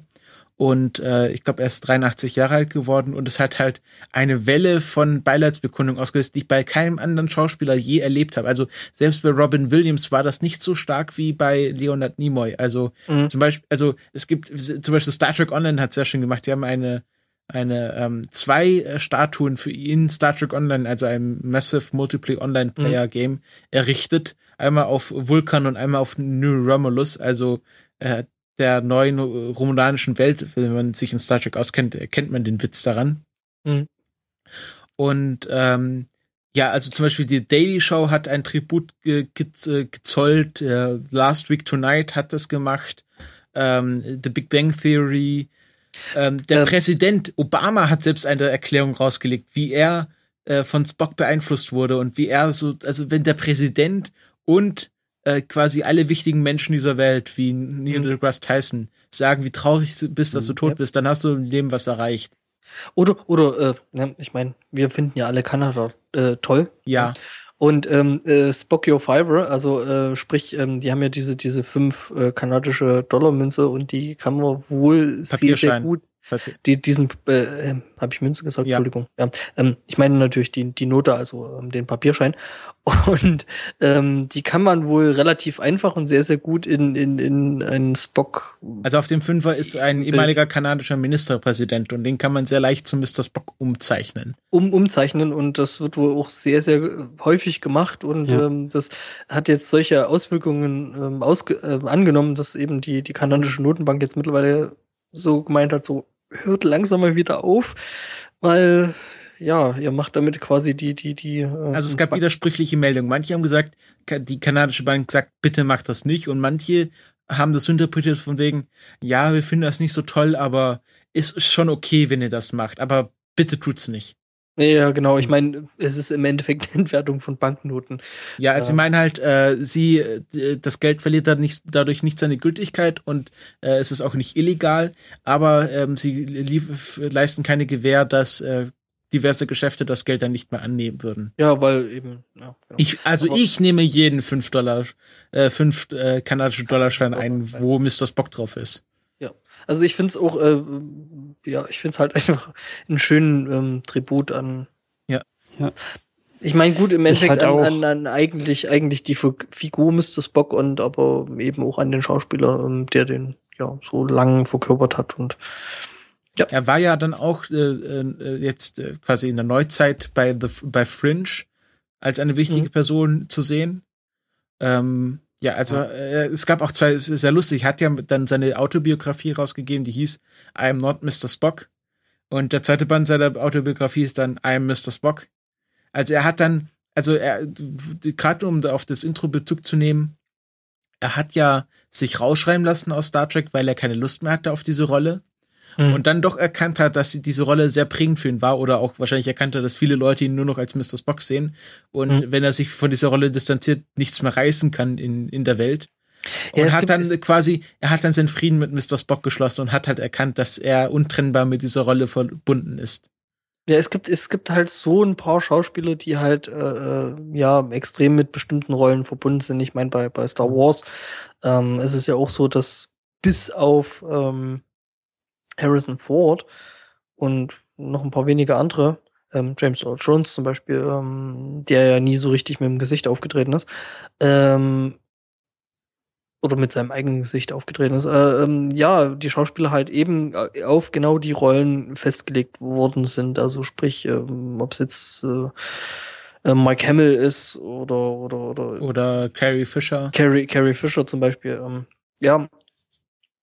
Ja, und, und Ja. äh, ja bei, bei Mr. Spock ist es halt ähnlich und äh, ich kann mich relativ an meinen First Star Trek Moment erinnern, ähm, der da so kurz vor der Wende gewesen ist, als wir dann endlich irgendwie Sat 1 gekriegt haben. Und das erste, was ich auf Sat 1 und äh, quasi im Westfernsehen gesehen habe, war halt Star Trek gewesen, also Ja. aus, ähm, The Original Series. Und ich fand's halt total geil. Ja, und was ich gerade anfällt, die NASA hat auch eine Presseerklärung herausgegeben zum Tod von Mr. Spock. Und, ähm, und die äh, Astronautin, also die italienische Astronautin Samantha Cristoforetti, Mhm. äh, hat dann, äh, ich, ich weiß nicht, sie haben anscheinend eine, eine äh, Starfleet-Uniform auf der ISS. Und äh, sie hat dann quasi in der Kuppel mit Aussicht äh, den Vulkanier groß gemacht. Und jemand hat dann sogar ihr äh, Vulkanieröhrchen gefotoshoppt und sie hat das dann nochmal retweetet. Geil. Also es gibt, äh, es ist, es ist super. Ich, Also Man sieht ich halt- finde es halt auch interessant, wie, wie hier kulturprägend die Serie Star Trek an Mhm. sich war. Also das iPad. lief ja auch quasi Ja. so lang, zwar in, in den verschiedensten Iterationen. Also es ist ja nicht bloß das, das Originalteam gewesen. Es gab ja dann noch Next Gen und Voyager und alle möglichen Deep Geschmacksrichtungen. Space. Aber Deep Space Es gibt- Nine und das lief ja Mhm. so lange, dass quasi, dass quasi auch wenn man das nicht aktiv verfolgt hat, man trotzdem Also an glaub, der einen oder anderen Stelle damit Berührung hatte und die sehr, eine oder sehr andere wenige- Folge gesehen hat. es gibt nur sehr, sehr wenige Menschen, denen Mr. Spock nichts sagt. Ja, das Ja. ist halt wirklich, also, und ich meine, wenn du ein Schauspieler gewesen bist, der irgendwann mal in einer Science-Fiction-Serie gewesen ist und du stirbst und, und die NASA, äh, die fucking NASA Und der Präsident. Und der Präsident und überhaupt irgendwie die ganze Welt. Ja, also, Ich, ich finde, Star Trek ist, ist mindestens so bekannt wie die Simpsons, wenn nicht noch bekannter. bekannter, Ähm, weil was, einfach was schon ich länger ja immer da. so krass finde, ist, ist Und ich den mein, hey, Mr. Spock, also- also- weil, weil Leonard, es gibt ja Leonard, immer noch diese, diese aktive Star Trek Con Ja, Szene, obwohl seit wie vielen Jahren gibt es da keine aktive Serie mehr? Äh, seit, wann es wann ist Voyager Filme. beendet worden? Äh, ich glaube 2002, schön, dass du über die eine Serie nicht sprichst. Danke. Star Trek Enterprise. Welche? Deep Space Nine? Ja, war, war Star cool. Trek Enterprise nicht so gut. Nee, über die, über die Serie sprechen wir nicht. Okay, also auf jeden Fall. Ähm, Das ist wie der letzte Indiana Jones Film. und dann äh, meinte Harrison Ford, also wenn Leonard Nimoy jetzt stirbt, dann kann ich jetzt den Nerds nochmal einen Herzinfarkt verpassen. Und er ist gestern mit seinem Flugzeug abgestürzt. Auf einem Golfplatz. Und das, also diese Geschichte Ja. ist so fantastisch. Also erstmal, Harrison Ford besitzt eine alte einmal einmotorige Propellermaschine. Er fliegt diese regelmäßig, also es ist nicht sel selten zu sehen, dass er mit seiner gelben Propellermaschine äh, über Los Angeles fliegt. Also man weiß, dass er das macht. Es war nicht der erste Unfall, das er mit diesem Flugzeug gebaut hat. Also er ist schon öfters mit dem Flugzeug abgestürzt. Und er ist auf einem Golfplatz abgestürzt und natürlich waren Ärzte auf diesem Golfplatz anwesend. Es ist ja, nat- natürlich ist dieses Klischee, dass äh, Ärzte in ihrer Freizeit gerne golfen, wurde damit bestätigt, dass zwei Ärzte zufällig anwesend waren. Und Mhm. erst hieß es, ja, er wurde schwer verletzt, aber jetzt heißt es, er ist in einer stable Condition und äh, ähm, er hat nichts, nicht mehr als ein paar Schläge am Kopf abbekommen. Ja. Und er hat sich ja, er hat sich ja erst bei den Dreharbeiten am Millennium Falcon verletzt. Also hat sich da, da irgendwie den Fuß gebrochen beinahe. Ich, ich fand's ja lustig. Also ich hab's eigentlich bloß so richtig mitgekriegt, wieder mal durch Nine Gag. So von wegen so ähm, Ja, Foto von, von, dem, von dem Flugzeug und dann so, ist halt doch kein Millennium Falcon. Es gibt eine, eine sehr schöne Dialogszene in Indiana Jones und The, The Lost Kingdom, Kingdom oder so. So von wegen, äh, hey Indy, weißt du, wie mein Flugzeug fliegt? Also, fliegen ja, landen nein. Hm. Und es passt halt perfekt auf, dieses Abstu auf diesen Absturz. Ich finde das Ding aber aus einem anderen Grund irgendwie noch viel lustiger, weil ich habe ihn, wo ich die Meldung gesehen habe, gar nicht so direkt mit, mit seiner Rolle als Indiana Jones assoziiert, sondern eher mit seiner Rolle als Han Solo, wo er ja quasi beim ersten Auftreten angibt, wie toll er denn fliegen kann und Hm. welche Distanz er denn in wie viel Parsec geschafft hat und dann stürzt er einfach mal mit dem Flugzeug ab. Das ist schon Der Mann, der, Sehr. der, der, der, der Mann, der, der äh, äh, Entfernungen in, in Entfernungen zurücklegt, ne? ja genau. Den Castle Run unter 12 Parsec. Genau. Und Parsec ist ja eigentlich eine Entfernungseinheit. Und keine Zeiteinheit. Aber, hey. Handshot first. Ja, also ich möchte nicht Han Solo widersprechen. Nee, natürlich nicht. Ähm, ja. Ja, also Ach es so, war, du meinst jetzt, du meinst jetzt, du spielst jetzt nicht auf diese unsägliche Diskussion an, oder dass diese Remakes ja total blöd sind, weil aber weil Han nein, Solo ja nein, nein, nein, wir, wir hat diskutieren nicht. so Han weiter. Shot, äh, Han Solo Han Shot Shot first. Ja, Das ist So, keine wo- Diskussion. also das ist ja, es gibt auch, äh, es gibt ja diese, diese Szene, wo er im ersten Indiana Jones mit dem Araber kämpfen soll und ihn dann einfach erschießt. Die ist wunderschön. Da Das, äh, die Geschichte Der dazu, Araber, der, der, der Araber baut sich auf und macht da irgendwelche Kung-Fu-Moves oder irgendwas und der geht also einfach so patsch weg. Es war nämlich so, dass, äh, dass äh, Harrison Ford an dem Tag Magenschmerzen hatte und nicht keinen Bock auf die Szene hatte. Und dann das einfach improvisiert hat. Und dann meinte so George Lucas, ja, die Szene ist so gut, nehmen wir. Ja, ich sag mal so, für Improvisationen war er ja auch äh, aus Star Wars äh, im zweiten Teil dann bekannt gewesen, so von wegen äh, so äh, die Szene zwischen Lea und, und, und Han Solo, äh, bevor er da so ins Carbonit gegangen ist und so von wegen, ah, ich lieb dich und er so, ich weiß. Ja. Und die war halt auch völlig improvisiert und äh, Carrie Fisher sagt wohl bis heute, ähm, dass die über diese Antwort so dermaßen angepisst gewesen ist, also dass dieser Gesichtsausdruck wirklich nicht gespielt war. Und ähm, natürlich ähm, Get Well Soon, ne? Also, weil Ja, auf der, jeden äh, Fall. Harrison, Also, Harrison Ford wird ja dann, glaube ich, auch in den neuen Star Wars Teilen wieder mit. ja, aber die sind ja schon abgedreht. Ach so, ja dann. Also da, da, da ist jetzt nichts zu befürchten, dass sich das noch weiter verzögert. Ähm, Ach so, also ich hätte da ja noch- ich glaube, die hätten den nicht fliegen lassen, wenn er noch irgendwie Star Wars aufzeichnen müsste. Er wäre wahrscheinlich nicht auch wieder so eine Gastrolle wahrscheinlich. Oder wie auch Leonard Nimoy in den neuen Man weiß Star es, Wars. man mit, weiß es. ja auch als Officer Spock und nee, als Nein. ist der gleich Äh, aufgetreten? Was er war, er war äh, Konsul, nee. Wie nennt man das? Äh, Diplomat? Mhm. Nee, wie nennt ja, man das? stimmt, stimmt. Konsulat, Als Diplomat Spock. Nein, äh, Botschafter Spot, Spock war er. Mhm. Ich weiß gerade den englischen Ausdruck nicht. Er war ja, war ja Botschafter für die Föderation und ist dann in die andere Timeline, Timeline übergewechselt, weil er Romulus retten wollte. Ja, Mhm. guter mit Mr. Spock. Und der kann jetzt nicht mehr spoilern, ne? Also, in den Film. Nee, also jetzt ist Ja. er wirklich, jetzt ist er wirklich finito mit Spock Gastauftritten. Mhm. Ja, aber es war ja, äh, also Zachary Quinto hat ja auch, äh, das war, fand ich ja so- schade, Zachary Quinto meinte ja, dass ähm, Leonard Nimoy sei wie ein Vater für ihn gewesen. Also Zachary Quinto ist der neue Mr. Spock. Mhm. Und äh, ich, ich habe auch seinen Frieden mit ihm geschlossen. Also er macht seine Rolle gut. Es ist ja, Ja. auch interessant, äh, Kirk ist ja jetzt der Letzte, der von der Originalcrew noch lebt. Mhm. Also Scotty, Pille, ist- also die Originalschauspieler von den beiden sind auch schon tot. Längere Zeit. Äh, Moment, Moment. Äh, Entschuldigung, Sulu? Ja, aber er war Und halt, ähm, Uhura? er war ja nicht, äh, also es war ja nicht das, das Kernteam von Scotty, Pille und äh, Kirk und Spock. Ja, also Sulu war schon wichtig und Uhura auf jeden Fall. Also George Tucker ist ja auch der geilste. Hast du das, äh, Okay. Take, der hat ja, der hat ja dann äh, von wegen, ähm, ja, als Alabama, also er ist ja, ist, er ist ja ein äh, sehr starker Gay Rights Aktivist Mhm. und hat dann quasi Alabama, die jetzt irgendwie die Heirat von gleichgeschlechtlichen Paaren erstmal auf, auf Pause gesetzt haben, den Finger gezeigt, aber den Ringfinger mit seinem Ring, also er und sein Ehemann haben dann beide ihm den, den Finger gezeigt, so äh, Den diese. Fuck you Geste, aber dann mit dem Ringfinger halt. Mhm. Finde ich sehr lustig. Er ist, Ja, er, George- Okay. Er ist George Takei ähm, übrigens ist äh, generell immer eine Folgeempfehlung, weil der ist eh super. Also der ist, ist auch, Nochmal. auch schön. Nochmal zu den beiden neuen Star Trek-Filmen. Da würde ich nur mal so eure Meinungsbild einholen. Wie fandet ihr die eigentlich?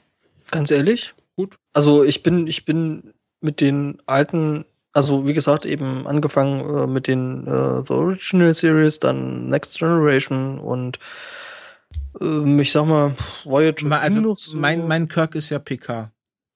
Echt? Ich bin, Ja, also ich bin, ich bin, ich bin, ich bin. Next Generation Kind. Okay. Ja. Also ich bin Ich mit bin dem, Voyager-Kind, muss ich zugeben. Mein, ist ja auch gut. mein ja. Kirk ist, Janeway. ist Janeway. Janeway, genau. Mhm. Ähm, Aber niemand Und ist mein Kirk ist ist Cisco. demzufolge Data. Nee, Ja. Jane, äh, dein, dein Spock ist, müsste Seven of Nine sein, wenn du Voyager-Kind bist. Ja. Stimmt. Äh, Aber ähm, Data fand ich irgendwie immer cool. Data ist auch, ist auch der Beste. Data, Data ist eine coole Sau. Ähm, Kennt ihr äh, Big Data? Ja, Habe ich schon mal von gehört. Äh, can, can you show me what Big Data is? Und dann einfach einen großen Data, der so durch die Stadt, durch die, über die äh, Skyline von London schaut. Sehr schön. Äh, nee, ähm, ich müsste jetzt echt, echt lügen. Also ich bin eben mit Or- Original Series irgendwie äh, Star Trek groß geworden. Dann kam eben Next Generation, fand ich auch cool. Die für mich coolste Star Trek-Serie ist eigentlich, glaube ich, Deep Space Nine. Weil da gerade diese, diese, diese Konflikte so zwischen Völkern hat vielleicht auch ein bisschen zum Zeitgeist. Ja, also Deep Space Nine hat sehr viel Neues eingebracht. Ähm, zu den neuen Filmen finde ich cool. Ich finde es Also, schön. Ich, Also- ich, ich, mir gefallen die, ich finde die neuen Darsteller, ich finde die Idee mit dem Reboot cool. Ähm, Ich fand's, ich fand's gut, wie sie es gelöst haben mit dieser alter- alternativen Timeline, dass sie da so ein bisschen quasi den Kanon geschlossen haben und nicht nur gesagt haben, ah, jetzt ist alles Ja. neu und wir erzählen die ja, sondern, sondern ja, also es gibt auch dieses andere Universum, aber wir machen jetzt was eigenes, was aber trotzdem im Kanon, Mhm. äh, Kanon existieren kann. Und ich meine, hey, Science Fiction, da kann man viel mit Zeitreise Ja, und solchen Sachen machen. kann man quasi eigentlich alles machen. Und ähm, ich finde die Filme nach wie vor interessant. Ich finde die neuen Schauspieler gut und interessant. Und ich war am Anfang auch so ein bisschen so, äh, muss da jetzt unbedingt Reboot her, aber ja, ich habe den ersten Film gesehen und dachte mir so, ja, ich habe jetzt Bock auf mehr. Ich will eigentlich generell direkt den zweiten sehen. Und Ja, ich fand die Filme auch extrem gut. Also, ich meine, man, man kann sich drüber streiten,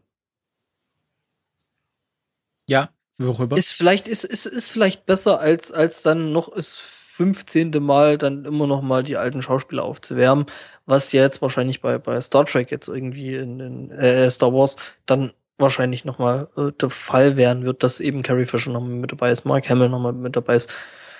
Aber Mark wenn Hamill äh, geht, äh, also es gibt ja erste Bilder, wo er schon so ein bisschen auf Alec Guinness-Style geht, was ich schon sehr cool fand. Ich bin sehr gespannt, was mit Mark Hamill wird in Was? Film, weil der eben nur noch ein Star Trek-Punkt. Also auf der storytechnischen Seite sind wir ja jetzt quasi in dem zweiten Film erstmal da angekommen, dass sie, dass sie quasi zur Reise wirklich aufbrechen können. Also Ja, ja. zu ihrer fünfjährigen Reise.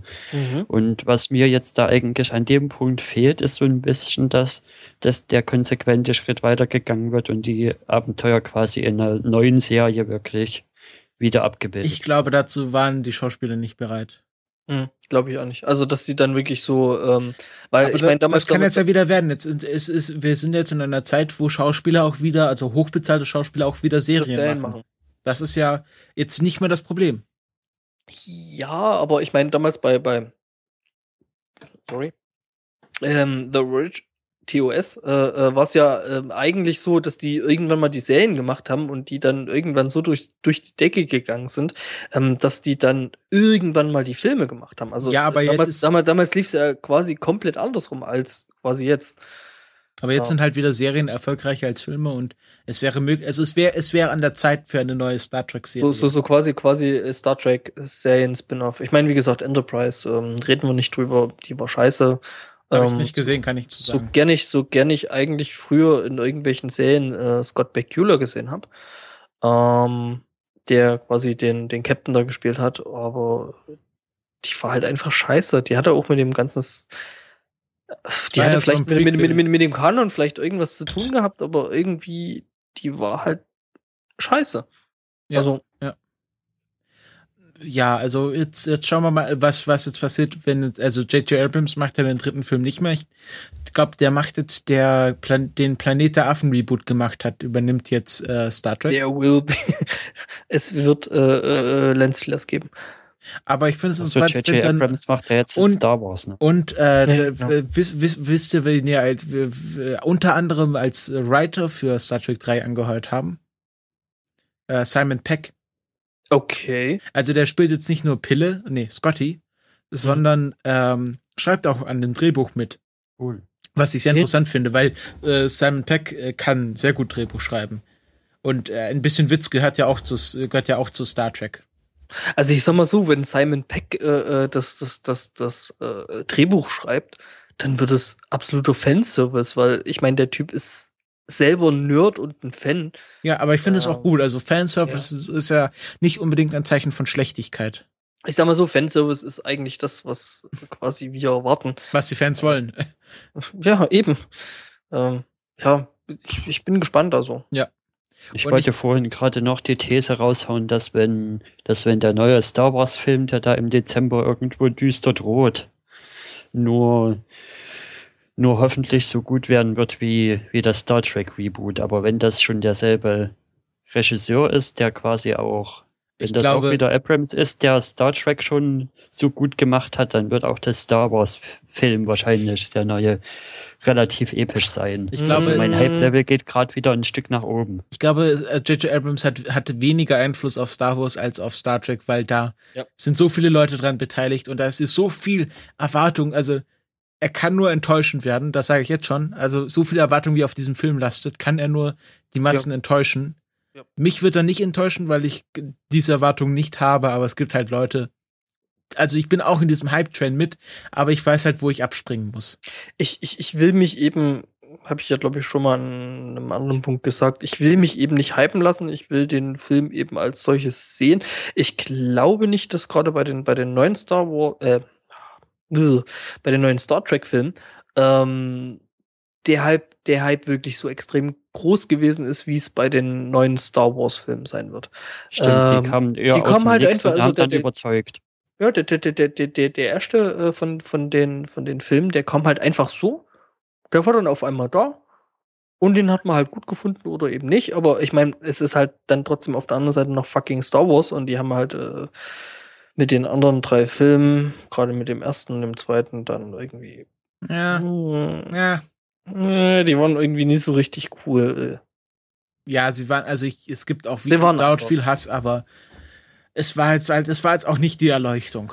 Ich sag mal so, ähm, Ja. die Filme, die, die Filme waren halt äh, äh, zu dem, also die ersten drei waren in dem Moment halt einfach Zeitgeist gewesen.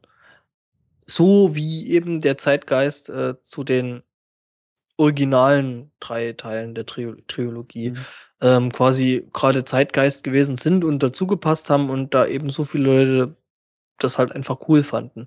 Und ja, ich, obwohl ich mittlerweile einige Sachen bei den, den ersten drei Filmen mir nochmal überdacht habe. Zum Beispiel habe ich mir eine ganze Weile gedacht, oh nee, Hayden Christensen, das geht ja überhaupt nicht. Aber wahrscheinlich ist genau das der Punkt daran. Er soll eigentlich auch überhaupt nicht gehen. Man soll wahrscheinlich auch so ein bisschen Ja, klar. Antipathie gegen ihn ja, aufbauen. natürlich, ich meine, das ist fucking Vader. Also, Spoiler.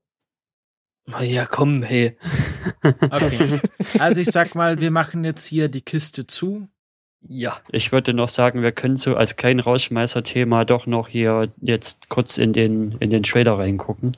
Achso, habe ich Ja, vergessen. stimmt, da war ja noch was. Ja, also Anderer zum Abschluss schauen wir jetzt noch, äh, jetzt ist der Herr Martinsen schon weg, aber egal. Äh, Schauen Einfach wir, jetzt nach dem ganzen Aufregen, nach dem ganzen Aufreger-Thema noch was zum Runterkommen und da Genau. sind, das sind Ponys ganz hilfreich. genau, es gab nämlich den Trailer zur fünften Staffel von My Little Pony, äh, die am 4. April anlaufen wird. Also es ist Link. nur noch ein Monat. Die ist im Chat, In welchem? im äh, äh, Freenode. Im Ah. Irk-Chat ganz. Warte, ich, ich, ich kopiere es ins äh, Dings. Ich glaube, bei mir ist Adium gerade abgeschmiert. So, jetzt bitte.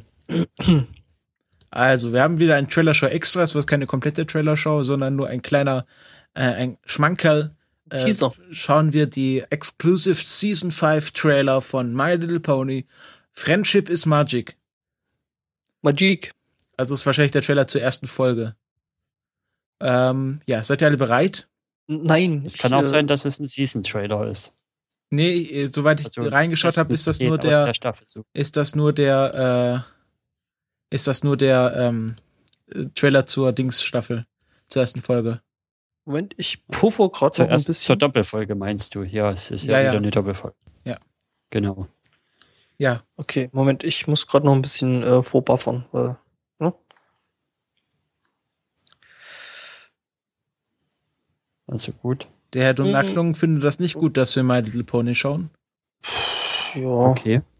Das sind Also so, hast du Christoph, Christopher, hast du schon die Fan-Made-Folge überhaupt gesehen? Double Rainbow? äh, Double Rainboom. Ja. Was ist mit der? Also ob du die schon gesehen hast. Da ist es, ist es, das ist doch eine richtige Folge, Double Rainboom. Nee, Double Rainbow ist eine Fan-Made-Folge. Sonic Rainbow ist eine richtige Folge. Schmeiß dir die mal hier rein. Da Ja, jetzt schauen wir aber erstmal den Trailer. Das können wir nach der Voll- Aufnahme. Ja, ja, So, seid ihr bereit? gerade gerade noch kurz drüber reden können, weil ich ja noch puffer. Aber eben, ich glaube schon. Ja. Ähm, Dann geht's los. Countdown? Ich. Natürlich. Moment. Muss kurz Untertitel machen. Drei, Muss Vollbild anmachen. zwei, eins, los.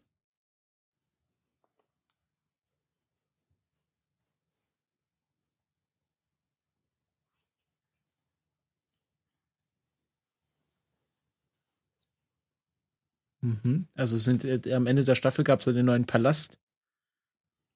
Ich finde es ja lustig, dass es jetzt auch so auf diesen Cinematic. Mo. Es muss unbedingt eine tiefe Stimme rein. Also ich finde es sehr schön, dass es jetzt immer wieder eine neue Entwicklung hat. Also in der letzten Staffel war es halt äh, Princess Twilight Sparkle. Ich muss die Folge gleich nochmal mit Ton schauen. Ich habe jetzt, ich konnte jetzt keinen Ton anmachen. Und äh, sie reisen in ein anderes Dorf, äh, wo die Ponys alle die gleichen Cutie-Marks haben. Ist ja sehr interessant. Mhm. Alle Gleichzeichen. Gleichgeschaltet. Schöner Trailer. Ja. ähm, also ich habe ja das Ponyzeug jetzt schon eine ganze Weile nicht gesehen, aber It's a ich trap! find- So, das Äh, war's. ich, Das ich, kommt jetzt nur noch Abspann. okay. Äh, ähm, ich finde, das hat äh, rein visuell auch nochmal eine gute Schippe draufgelegt, ne? Ja, auf jeden Fall. Also, die haben da an der Zeichentechnik viel gemacht. Ja, weil, weil, weil ich kann mich, wie gesagt, ich glaube, das Einzige, was ich da wirklich mal äh, gesehen habe oder, oder wirklich wahrgenommen habe, war irgendwie aus irgendeiner der ersten quasi neuen Staffel. Und ähm, Ja, das okay, war die erste Staffel. Seit der ersten Staffel haben die einen extrem hohen Sprung gemacht. Schon Mhm, von der mhm, ersten zur mhm. zweiten Staffel ist der Sprung groß. Und dann verbessern halt die dann- sich halt von Staffel zu Staffel immer mehr. Und, und die Charaktermodelle werden besser. Und obwohl das größtenteils alles trotzdem noch mit Flash gemacht ist. What? Was? Nee. Ohne Scheiß, das ist nicht in Flash gemacht.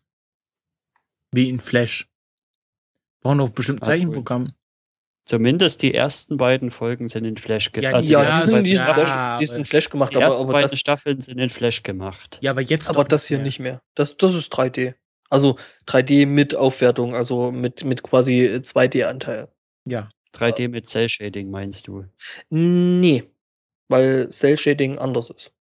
Aber Okay. ich glaube, das ist ein anderes Fass, was wir irgendwo zu einem späteren Zeitpunkt wahrscheinlich mal. Also wir sind gespannt auf die Staffel 5. Wenn sie anläuft, werden wir natürlich drüber berichten. Wie kann es anders sein? Jo. Und äh, damit beschließen wir diese Folge. Äh, ich sage, Ja, noch eine Hausmeisterei. ist doch automatisiert. wir haben jetzt automatisierten Hausmeister. Ich Ja. könnte noch ankündigen, dass ein Drittel der Kulturpessimisten nächste Woche Freitag, also was dann der, welche, welches Datum ist das denn Das dann? wäre der, Der 13., also am Freitag, dem 13. März in Leipzig beim Huxilla Hörertreffen wäre ein Drittel der Kulturpessimisten anwesend. Und das, Das bin dann zweite, das zweite Drittel weiß es noch nicht. Ich habe äh, voraussichtlich äh, dann nächsten Freitag Urlaub, weswegen die Chance eventuell besteht, dass ich vielleicht auch in Leipzig bin. Aber Und das dritte Drittel muss am Freitag auf den Feuermelder warten. okay. Gut. Also dann, äh, Und wenn ihr in der Nähe seid, Huxilla Hörertreffen lohnt sich immer, oder? Du warst ja auch jetzt im Dezember. ja, das, das ist immer sehr gut. Also das ist ist, so gut. ja, das ist immer sehr schön. Also, äh, bis dann. Ciao. Danke Tschüssi. fürs Zuhören. Ciao. Die Kulturpessimisten ist eine Produktion aus dem Jahre 2015. Wenn euch dieser Podcast gefallen hat, dann könnt ihr uns das auf Twitter, Facebook oder in den Kommentaren gerne wissen lassen. Auch über Flatterspenden würden wir uns immer freuen. Alle weiteren Infos zur Sendung bekommt ihr auf www.die-kulturpessimisten.de.